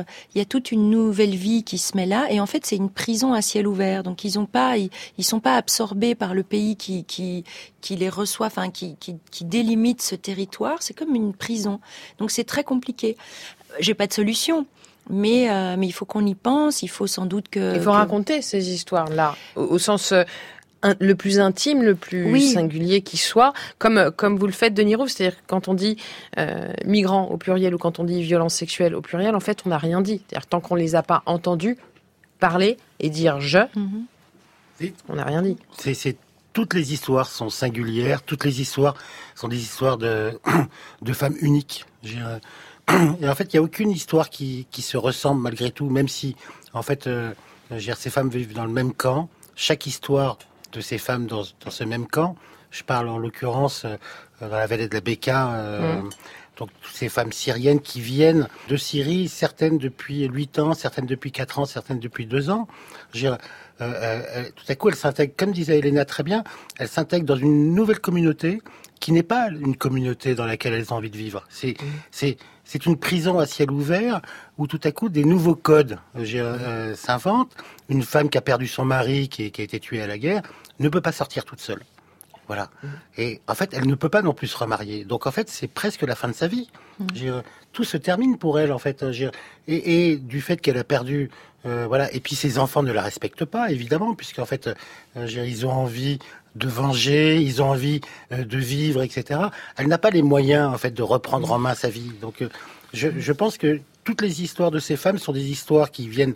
euh, bien sûr qu'en fait on peut dessiner des grandes lignes de tout ça, mais mais il faut au moins mais, les approcher. mais malgré il faut au tout, les leur vie individuelle est, est- à, à- à Ouais. chaque fois est singulière et unique. Et en fait, il faut les écouter. Ouais, et les regarder. Lui, il sait comme personne. Aller au cœur de l'intime, c'est une voix qui bouleverse, c'est un timbre qui grince parfois. Ce sont des mots qui piquent, qui grattent un peu. C'est cru et on est cuit. C'est Eddie de Préto qui rentre dans Babel et il est le bienvenu. Souvent je mens pour aussi papillonner, me faire croire que les passants pourraient être tous intéressants. Je m'évente d'admiration, m'extase à l'addiction d'une phrase ou d'un jeté de sourire vite interprété. Souvent je mens pour faire croire à mon dedans qu'il vit démesurément et qu'il peut même plaire à plein temps avec juste un ou deux baisers que je chope à l'envolée. Je m'imagine des volcans qui inonderaient mes champs de blé. Souvent je mens, je m'excite pour tous les gens qui lancent des banales à temps comme ils lanceraient naturellement des juste pour jouer avec très peu de finalité. Quant à moi, je tombe amoureux devant le paletant des gens fougueux. Souvent je mens et je sais en faire des caisses assez lourdes apparemment, car elles pèsent tout comme elles restent pendant des semaines de galère où je rame à tout défaire, m'émanciper de ses affaires. Viens regarde, je ne sais pas le faire.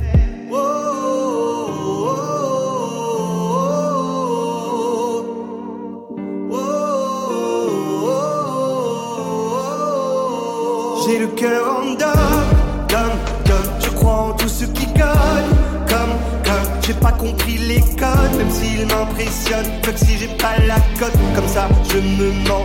J'ai le cœur en dame, dame, dame. Chaque fois que je tombe croque love, love, love. J'ai pas compris les codes, même s'ils m'impressionnent. Que si j'ai pas la cote, comme ça je me mens.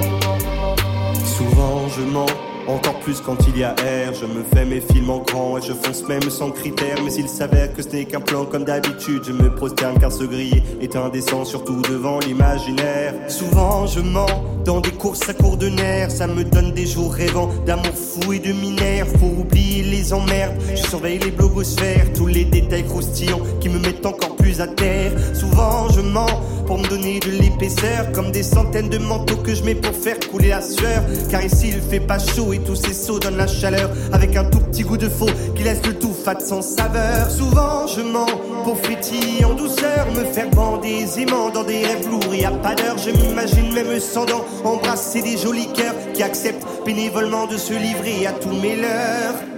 J'ai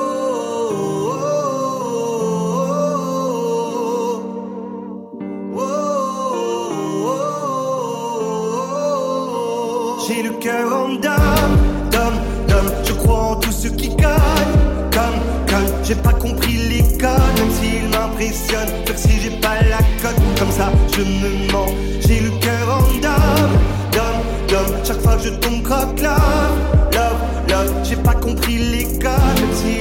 m'impressionnent. Sauf si j'ai pas la cote, comme ça je me mens. Car il me manque cette audace, des prises de position classe avec des je t'aime efficaces, sans les jeux de baise à la ramasse. Il me manque ce petit acte de sur-soi pour que ça marche. En attendant, je mets les races, puis je crois en tout ce qui se passe. Je que j'ai pas compris les bases, pour qu'autant je galère au max. Mais comme Jacques disait des dames, c'est ton pire ennemi qui est en face. Du coup, je fais comme d'hab, je me cache et je m'invente des cœurs qui frappent en criant des idoles en masse, tout en les épiant sous mon masque.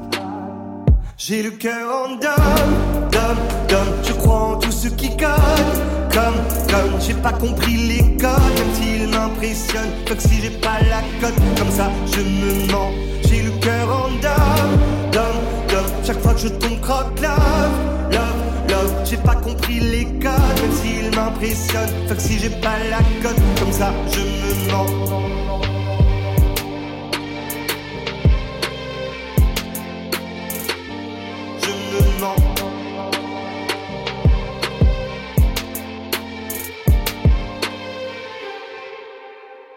Vous êtes sur France Inter, c'était Random, dernier extrait de l'album Cure avec lequel Eddie de Preto est en tournée. Il sera du 14 au 25 mai à l'Élysée Montmartre à Paris, le 7 juillet au Main Square d'Arras et le 13 aux arènes de Nîmes. Lui, il vient tout juste d'entrer dans l'arène de Babel. Soro Solo, bonsoir. Bonsoir, il vient de réveiller. Mais tout va bien.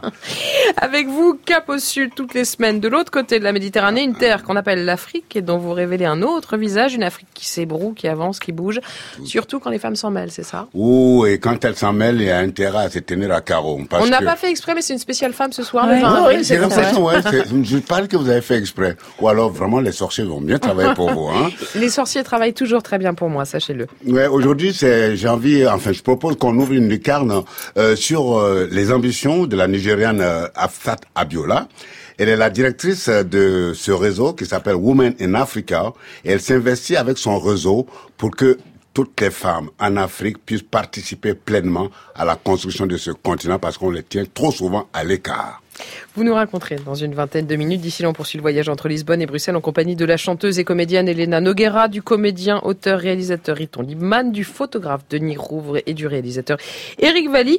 Oh, quelle est belle la table de Babel. Plus belle encore grâce à Patricia Martins qui s'active en cuisine et qui nous prépare un dessert sans sucre. Parce que Patricia, dans votre carte au Velvitch, vous prenez soin de tout le monde, de toutes les allergies, de tout, tout. Il y en a, il y en a absolument pour tous les goûts, c'est ça? Ouais, c'est ça. C'est-à-dire qu'on trouve quoi? On trouve du sans gluten, on trouve du sans lactose, on trouve quoi? On trouve de sans gluten, sans sucre, sans sucre, sans lactose. Euh, on a de la nourriture vegan. Euh, j'ai, décidé de faire ça pour que on a deux copains aujourd'hui qui mangent pas de la viande et ils sont de vegan. Comme ça, ils viennent tous ensemble, ils sont tous autour d'une table et chacun prend ça qu'il veut. C'est super parce que c'est rare. C'est vrai que c'est difficile. hein. Moi, j'ai du mal. euh, mange pas ci, je mange pas là, là, là, là. et c'est très compliqué. Je, je suis très affamée, beaucoup souvent au restaurant avec les copains. Ouais, Alors je dis, le Velvitch, c'est dans le 11e arrondissement à Paris. Oui, génial. Je vous donnerai l'adresse exacte tout à l'heure. C'est ce qu'on appelle une carte œcuménique, mais voilà qui devrait pouvoir aussi fédérer tout le monde, ou quasi. Michael Moret, je, je vous laisse faire, je vous laisse euh, nous présenter cette troisième bouteille. Décidément, vous nous gâtez.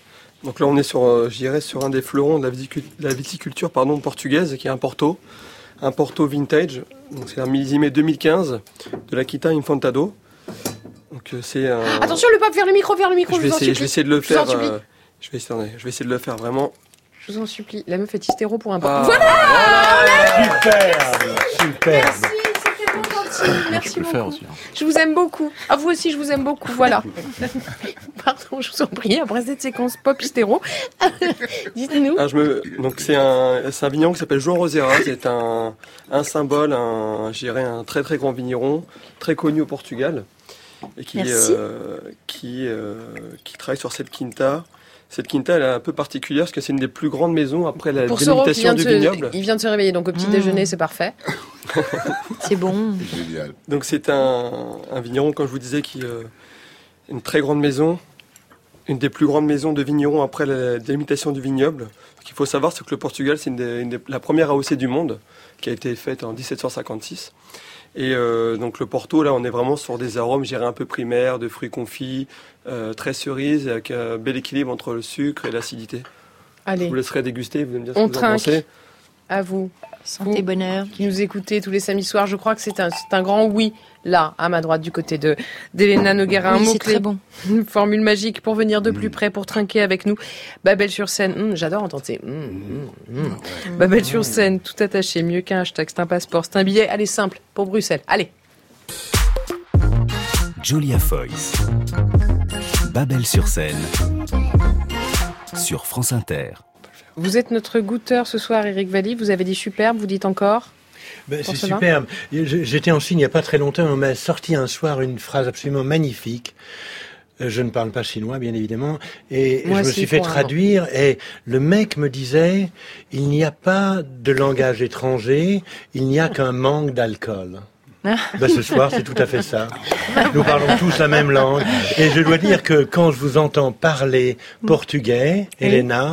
C'est super sexy. Ah bon C'est très bien sensuel, Ah oui c'est superbe. hein. Ah, c'est Non, chouette. je dois dire. Non, non, Ouais. c'est Mais pas c'est vrai, une vrai. jolie langue. Oui, c'est une C'est jolie une langue langue. magnifique. Oui, oui, oui. Alors pardon, mais là on partira pas à Lisbonne, on va partir plutôt à Bruxelles. C'est vous qui nous y emmenez, Riton Limman et Elena Noguera.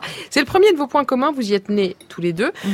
Le second, c'est que l'école c'était moyennement votre truc. Riton Limman, Mhm. vous séchez pas mal les cours, vous traînez, je crois, du côté de la patinoire du bois de la Cambre. hein. Tout à fait, Vous tout à poussez fait. la porte d'un bistrot et là, là il se passe quoi? Euh, non, je me suis fait engager dans le bistrot, puis c'était à côté d'un théâtre, et donc j'étais, euh, j'ai passé mon, mon nez dans les coulisses, et là j'ai vu un palmier en pot, avec des mecs sur une scène qui chantaient en dessous, et je me suis dit, mais putain, mais c'est ça que je veux faire, évidemment. Résultat des courses, vous vous ennuyez de plus en plus à l'école. C'est ce que vous racontez dans votre spectacle La vedette du quartier. Je passe une journée euh, classique à l'école, c'est-à-dire euh, chahuter beaucoup, euh, m'ennuyer un peu. Dès la sortie des cours, je me rue au café où ma bande m'attend pour attaquer le flipper quand tout à coup, j'entends It's Only Rock and Roll des Rolling Stones, mon morceau préféré.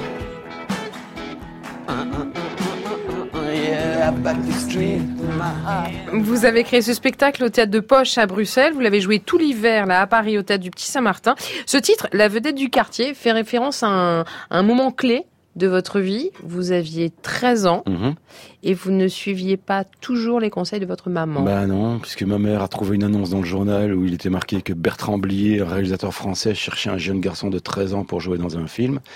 Avec euh, deux War, comme on disait à Bruxelles, et deux par Dieu.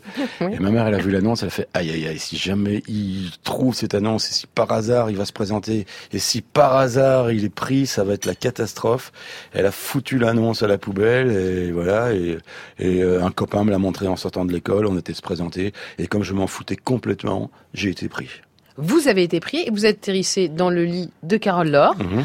ce qui fait de vous donc un mythe Un mythe. dans votre quartier. Ce mythe-là, vous vous y accrochez très fort et c'est pour ça que vous arrivez à Paris, je crois, à l'âge de 17 ans, c'est ça On est dans les années ouais. 80 Ouais, que je rencontrais Léna dans le train, hein, c'est sûr. C'est Voilà. à cette époque-là. Vous, Elena, quand vous débarquez à Paris, vous l'écrivez dans, dans l'une des chansons de, de, de votre album. Vous dites J'étais la grande duduche au cornet de frites débarquée de sa Belgique. C'est le sentiment que vous aviez à l'époque En arrivant, euh, oui, euh, ça a changé, mais euh, ou alors on s'est habitué. Mais euh, oui, quand on arrive de Belgique à l'époque, ou peut-être aujourd'hui encore, mais mais les Belges, on fait rigoler. Les Français, en fait, ils se moquent un peu de nous et on est un peu, on, on sent qu'on est un petit peu euh, des drôles de, de zigotos, non? Ouais. D'ailleurs, je suis très content parce que j'ai un copain qui a bossé avec des Belges, euh, qui a, qui était rédacteur en chef d'un journal, qui a été repris par les Belges, Mmh. et il s'est fait pourrir la vie par les Belges, et il a arrêté de dire que les Belges étaient sympas. Et ça, je suis, je suis bien content pour ça. Vous arrivez donc à, à- à Paris dans les années 80 et là, ça se passe, ça se passe pas tout à fait comme vous l'imaginiez. Ça commence bien. Oui, vous jouez bah, avec Closier, vous jouez euh, avec euh, Aldo Machon. Ouais, ouais, ouais. Mais c'est vrai que j'avais un petit penchant pour la fête et les boîtes de nuit, euh, un petit peu trop. Donc euh, petit à petit, j'ai euh, j'ai un peu déconné. Je me suis fait ah, aller un peu emporté par la fête, euh, etc., etc. Mais aussi, je dois ajouter que pour raconter une histoire, faut toujours raconter l'histoire d'un mec qui se casse un peu la gueule, quoi. Bien Sinon, c'est pas drôle. Alors vous dites raconter une histoire, en fait, c'est le, c'est le point clé quand même dans, dans votre vie. C'est ce moment où vous comprenez qu'en fait l'écriture, elle va vous sauver. Ouais, c'est vrai. Et que Ça, vous vrai. allez pouvoir vous y accrocher. Ouais. Ça passe par des chansons euh, dans un groupe de rap qui décolle pas tout à fait. On peut pas, on peut Non, pas on peut dire pas que dire ça a fait des, des- non, ça, on peut pas dire ça. Oh non, on peut pas le dire. En revanche, l'écriture vous va plutôt bien parce qu'il y a deux courts métrages, il y a deux spectacles, c'est euh, Dirk le rebelle et puis surtout l'Imman Renégat, votre père. Donc vous racontez l'histoire de votre père juif polonais de gauche et pro-palestinien. Écrire, c'est une façon de se réapproprier le réel. Bah, c'est déjà une question de passer ses journées à un truc intéressant. Ouais. Euh, plus important, de payer son loyer quand euh, ça marche et puis. Oui, mais quand ça marche, quand il y a du talent. euh, Oui, mais c'est le, bah, l'écriture c'est beaucoup de travail. hein. Enfin, c'est c'est du boulot d'abord.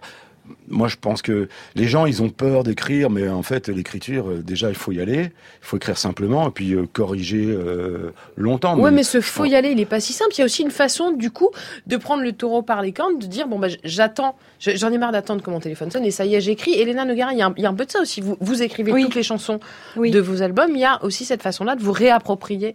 Oui, choses. le temps, le temps d'attente et puis le, euh, oui, en tout cas, c'est un moment où on peut faire quelque chose de soi, où on n'est pas, on n'attend pas les autres. Après, il faut aller leur montrer, mais c'est vrai que qu'on n'a pas besoin des autres. Et l'un et l'autre, vous avez l'écriture douloureuse ou l'écriture heureuse? Parce qu'en France, ici, on a cette image de l'écrivain qui souffre. À mon avis, Euh, il souffre et, et pas moi. Ah non, très heureuse. Ah bon, non, c'est ah, vrai très heureuse. Ah tiens, tu très heureuse. Tu Très vois, heureuse. j'avais une mauvaise. Mais je parle de moi, donc j'ai toujours des trucs à dire, évidemment. oui, en même temps, dans ce spectacle, vous commencez par dire que c'était la dernière fois que vous aviez juré de plus écrire sur vous. Ouais, mais bon, tout ce qu'on jure, on fait jamais. hein. L'écriture est ton Liman chez vous, ça donne aussi deux courts-métrages et puis un très très joli film. Je suis supporter du standard avec Léa Drucker en 2012. Remplacer le mot alcool par le mot football. As-tu déjà essayé d'arrêter de consommer du football sans y parvenir? Oui. As-tu déjà perdu de relations affectives à cause de ta consommation de football? Oui. Je suis footballique. Saloperie de toxico. Tu vas te débarrasser de tout ce qui touche à ta maladie. Milou Martine, c'est Milou, je suis en train de changer. Je passe à autre chose. Trahir le standard, gros Trahir le standard Ce n'est pas la première phase litigieuse dans cette partie. C'est pas la peine de me rappeler, à partir de maintenant, t'existes plus. Un match toujours très tendu entre ces deux équipes. Merde Toi aussi, sale merde Il est en train de se concentrer pour le moment. Il prend son élan. Trahir le standard, les gars. Du jour au lendemain. Mais voyez-le, ce film, il est trop bien. Il est fantastique. Ah, incroyable. Ouais. Moi, j'ai, j'ai, j'ai- on, on rit, on est ému, on est enfin, vraiment vachement bien. Pardon pour le, pour le mot un petit peu grossier à l'antenne, mais voilà. Je- c'est- Merci, c'est- merci. c'est une déclaration d'amour au foot, c'est aussi une déclaration d'amour à la Belgique, c'est les deux? Oui, bah, c'est une déclaration d'amour à, l'humain, euh, à nos, à, nos, à nos impuissances, à notre maladresse, à notre lâcheté. euh, À nos dépendances. À nos dépendances. Parce qu'en fait, ça parlait pas vraiment du standard de Liège. hein. C'est vrai que je suis supporter du standard de Liège, mais c'était un clin d'œil pour parler de, l'addiction, quoi, de tout ce qu'on voudrait Oui, arrêter. C'est une métaphore. ouais. C'est une métaphore, ouais. Bien sûr. Et je chante dans le film. Ah, mais oui, c'est vrai, une scène Oh, géniale. Une petite c'est scène vrai, géniale où je chante. Vous vous en souvenez de la vrai, chanson là. Euh, je dois chanter Appelle-moi et redis-moi des mots d'amour. Et pendant qu'elle chante, font je- mes jours. Et pendant que je chante, tu t'engueules avec euh, Léa Drucker. Je regarde mon portable discrètement pour voir le résultat du standard de Liège. Parce que comme il m'a pas offert le, le, le rôle titre du film, non. il m'a demandé de chanter dedans aussi. Je- J'en mais- profite. mais c'est je- parce qu'il imaginait une petite blonde. Je lève Je mon linge sale en public. Mais il imaginait une petite blonde, ça pouvait pas être vous. Non. Je suis trop Je vous offre une belle porte de sortie, là. Ne Non, me mais je lui en veux pas, je l'aime pour toujours. Comment vous dire, si tout ça vous amène jusque dans Babel, ça nous va bien, et ça, ça nous va encore mieux. Un classique des classiques, Chaka Khan de la Soul, c'est cadeau, c'est pour vous.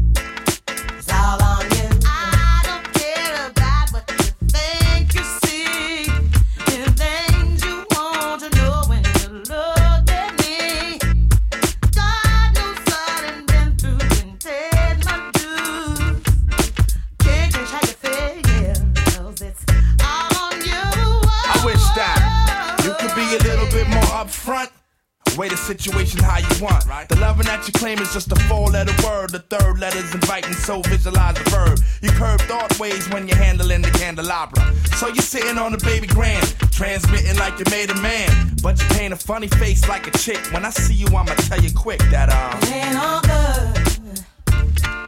And that's the truth. Things ain't going like they should.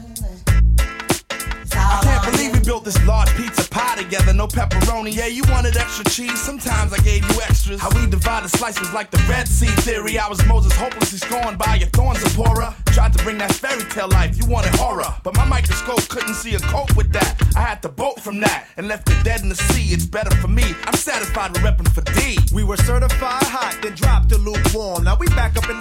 claiming never been gone. Niggas who cut us off wanna reattach us now. Them girls who brush us off say they want some numbers to dial. Yeah, I get that ass a number and some lumber to pound and catch a curve from my kick. Don't show me love if I break. So stick to the same plan. Don't come shaking my hand like we peeps.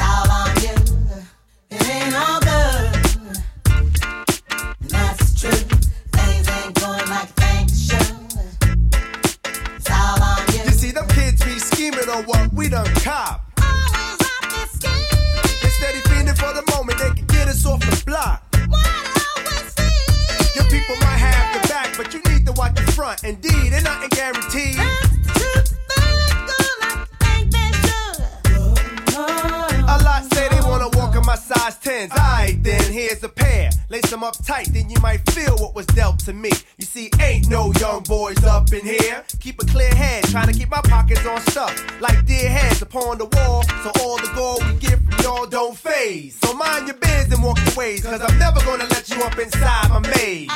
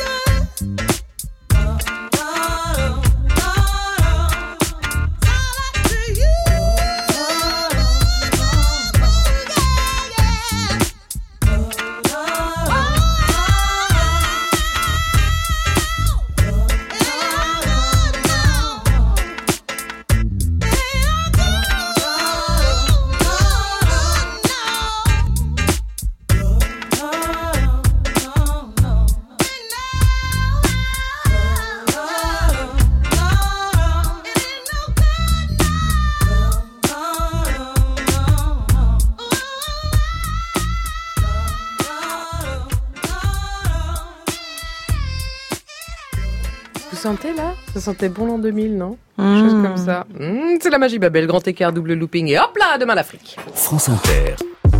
Babel sur scène. Demain, l'Afrique. Et où nous emmenez-vous ce soir sur, sur le Je Nigeria? vous emmène au Nigeria, un des plus gros pays de l'Afrique subsaharienne et qui est immensement peuplé, je- plus de 100 millions d'habitants. Et en plus, quand vous le dites comme ça, on a l'impression qu'il est deux fois immense. Ce dire Peut-être, c'est encore possible. plus ouais. grand. Euh, De toute façon, je suis fan du Nigeria. Hein. Et euh, c'est trouve que la particularité sur le continent en général, c'est que les femmes, en plus euh, de leur participation à la création des richesses, 62% des- de la création des richesses est quand même assurée par les femmes sur ce continent. Aujourd'hui, elles investissent euh, toutes les institutions africaines qui pilotent euh, toutes les actions de développement et elles ont décidé ou décident de s'organiser, surtout en réseau, pour ne plus rester à la périphérie de ce qui se décide pour la population et par conséquent en leur nom. C'est ainsi que des réseaux se sont installés et l'un des, réseaux de femmes des plus actifs, c'est Women in Africa. Je je devrais dire Women in Africa. C'est la première plateforme mondiale de développement économique et d'accompagnement des femmes leaders africaines. Et l'ambition de la Nigériane Afsat Abiola, la présidente exécutive de Women in Africa, est de sortir la femme africaine du rôle secondaire dans lequel nos sociétés la confinent. My expectation is that women in Africa J'attends de l'initiative Women in Africa qu'elle puisse libérer le potentiel des femmes en Afrique. Women in Africa Les femmes africaines sont are fortes, si persévérantes et dotées d'une fidélité. Elles élèvent leurs enfants, s'occupent de leur foyer, dirigent leur communauté. Mais on leur fait souvent comprendre que leurs capacités sont limitées, qu'elles ne peuvent pas prendre part à la vie publique, qu'elles ne devraient pas être entendues. Elles peuvent être vues, mais pas entendues. Qu'elles doivent céder le pouvoir aux hommes de leur vie. Grâce à Women in Africa, j'espère que nous pourrons dire aux femmes de revendiquer ce pouvoir qui est le leur et ainsi l'utiliser pour construire l'Afrique.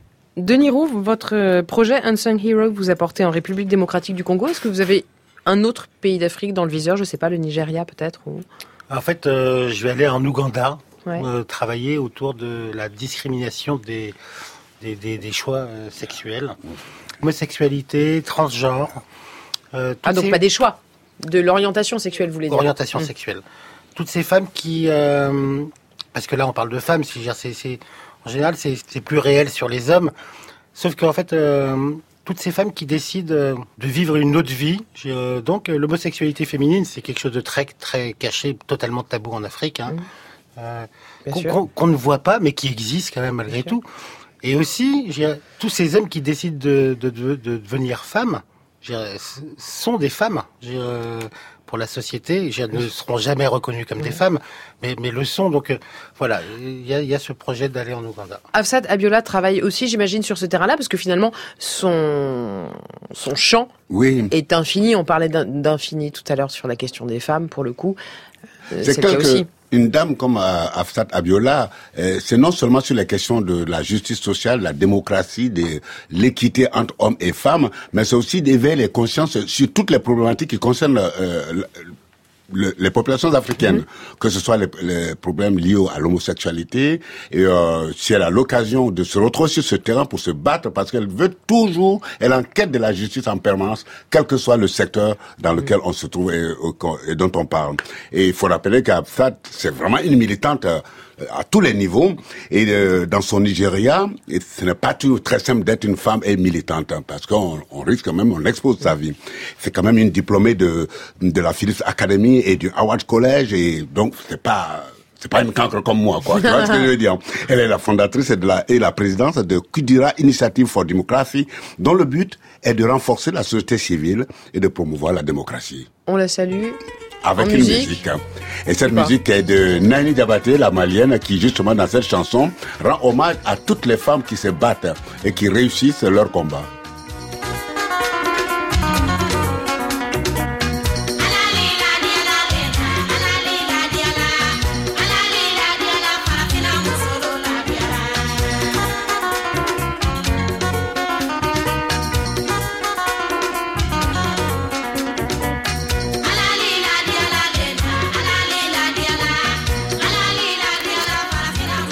Naini Diabaté nous propulse dans notre dernière ligne droite. C'est avec une ultime boucle par le Portugal qu'on va se quitter. Joli détour tout en douceur grâce à vous. Patricia Martins, je vous en prie, mangez, goûtez, Riton, Elena, Denis, Eric seront allez-y manger. Patricia Martins, dites-nous, de quoi s'agit-il? Euh, Siricaya, c'est un dessert, euh, un, un dessert de Alentejo, la région sud-est de Portugal. Là, j'ai fait une petite altération sur cette recette. Elle a fait avec le, elle est fait avec le lait de riz et pas de sucre.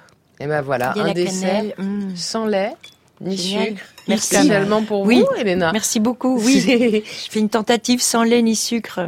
Ça a l'air délicieux. Merci infiniment, Patricia Martins. Je précise. Ah, pardon, on a un deuxième cadeau pour vous. J'allais dire au revoir, mais non, il est beaucoup trop tôt pour se dire au revoir. On a un deuxième cadeau pour vous, Léna Noguera. C'est Michael Moraes qui, a, qui vous a amené une bouteille. Tout à fait, encore une bouteille de Porto, Non mais l'année de naissance d'Elena qui est de 1969, de la Quinta Barro de Villa qui arrivait tout juste ce matin, donc je me suis permis de la ramener également. Que j'ai fait venir à Varro Bah, Van voilà. Zeller qui vinifie. Voilà, c'est, vous allez voir comme ça, vous pourrez déguster et puis voir que le Porto est un vin euh, qui traverse le temps. Voilà, c'est pour le plaisir. Bah, vous avez vu, déguster vous avez ce bien soir. fait de venir. Extraordinaire. Le gâteau est délicieux. hein. Je- J'oserais jamais l'ouvrir. Le gâteau est Il presque aussi bon que celui de ma femme Dominique, qui a un restaurant chez Dom. Ah, chez Dom, où ça euh, 40 et 51 rue des Vinaigriers. Aussi une Voilà. cuisinière extraordinaire. Africain. Enfin, africain. Ah oui Ah, c'est plus que Antillais, africain. africain, français. un Mmh, peu le de- mafé. On la fera mmh, venir dans de Babel. Je précise que les, certaines des recettes de Patricia Martins euh, seront mises en partage, gentiment partagées sur le site de France Inter à l'onglet plus de la page d'accueil. Comme quoi, on se quitte jamais vraiment tout à fait. Un grand merci Elena Noguera d'être repassée Merci, nous voir. merci à vous de m'avoir accueilli. Et bravo pour ce très bel album nu actuellement dans les bacs, comme disaient les pros dans les années Oui. 80, je crois. Vous serez le 15 mai aux Étoiles à Paris. Riton Liebman, la vedette du quartier, part en tournée. Vous serez notamment au festival d'Anjou Voilà, le c'est ça. 20 juin. Eric Valli, revenez de temps à autre pour nous donner des nouvelles du Népal. D'ici là, on peut se balader sur le site de votre association Rock and Wood, qui sait peut-être aussi contribuer ou juste rentrer en contact avec le bel Antoine, brun et barbu, c'est ça, et qui veut donner du sens à sa vie et au monde. Je dis ça pour Elena Noguera, évidemment. Denis Rouvre, vos très belles photos de femmes, c'est Unsung Heroes, héroïnes méconnues. Elles sont sur le site de Médecins du Monde, médecindumonde.org. Votre portfolio, lui, sur celui du magazine Paul Polka, dont nous sommes partenaires polkamagazine.com. Patricia Martins, le Velvich, c'est dans le 11e à Paris. Merci également à Idrissa, votre second, qui euh, vous a aidé à nous préparer cette très belle soirée. Michael Morestomienko, c'est dans le 7e arrondissement de Paris. Et bientôt une nouvelle adresse dans le 16e, Marco Co, de Dans le 13e, spécialité. Marceau Co. Ah pardon, Autant la 13e, Méditerranée. Marceau Co, spécialité portugaise, méditerranéenne, un peu Exactement. tout ça à la tout, fois. euh, La Grèce, euh, de tout. voilà. L'Espagne. Eh bien, plein de bonnes choses à vous. Merci à vous tous de nous avoir suivis. Restez à l'écoute de France Inter. Mathieu Conquet et ses interférences, ce sera juste après le flash. Je vous embrasse. Bonne route à vous.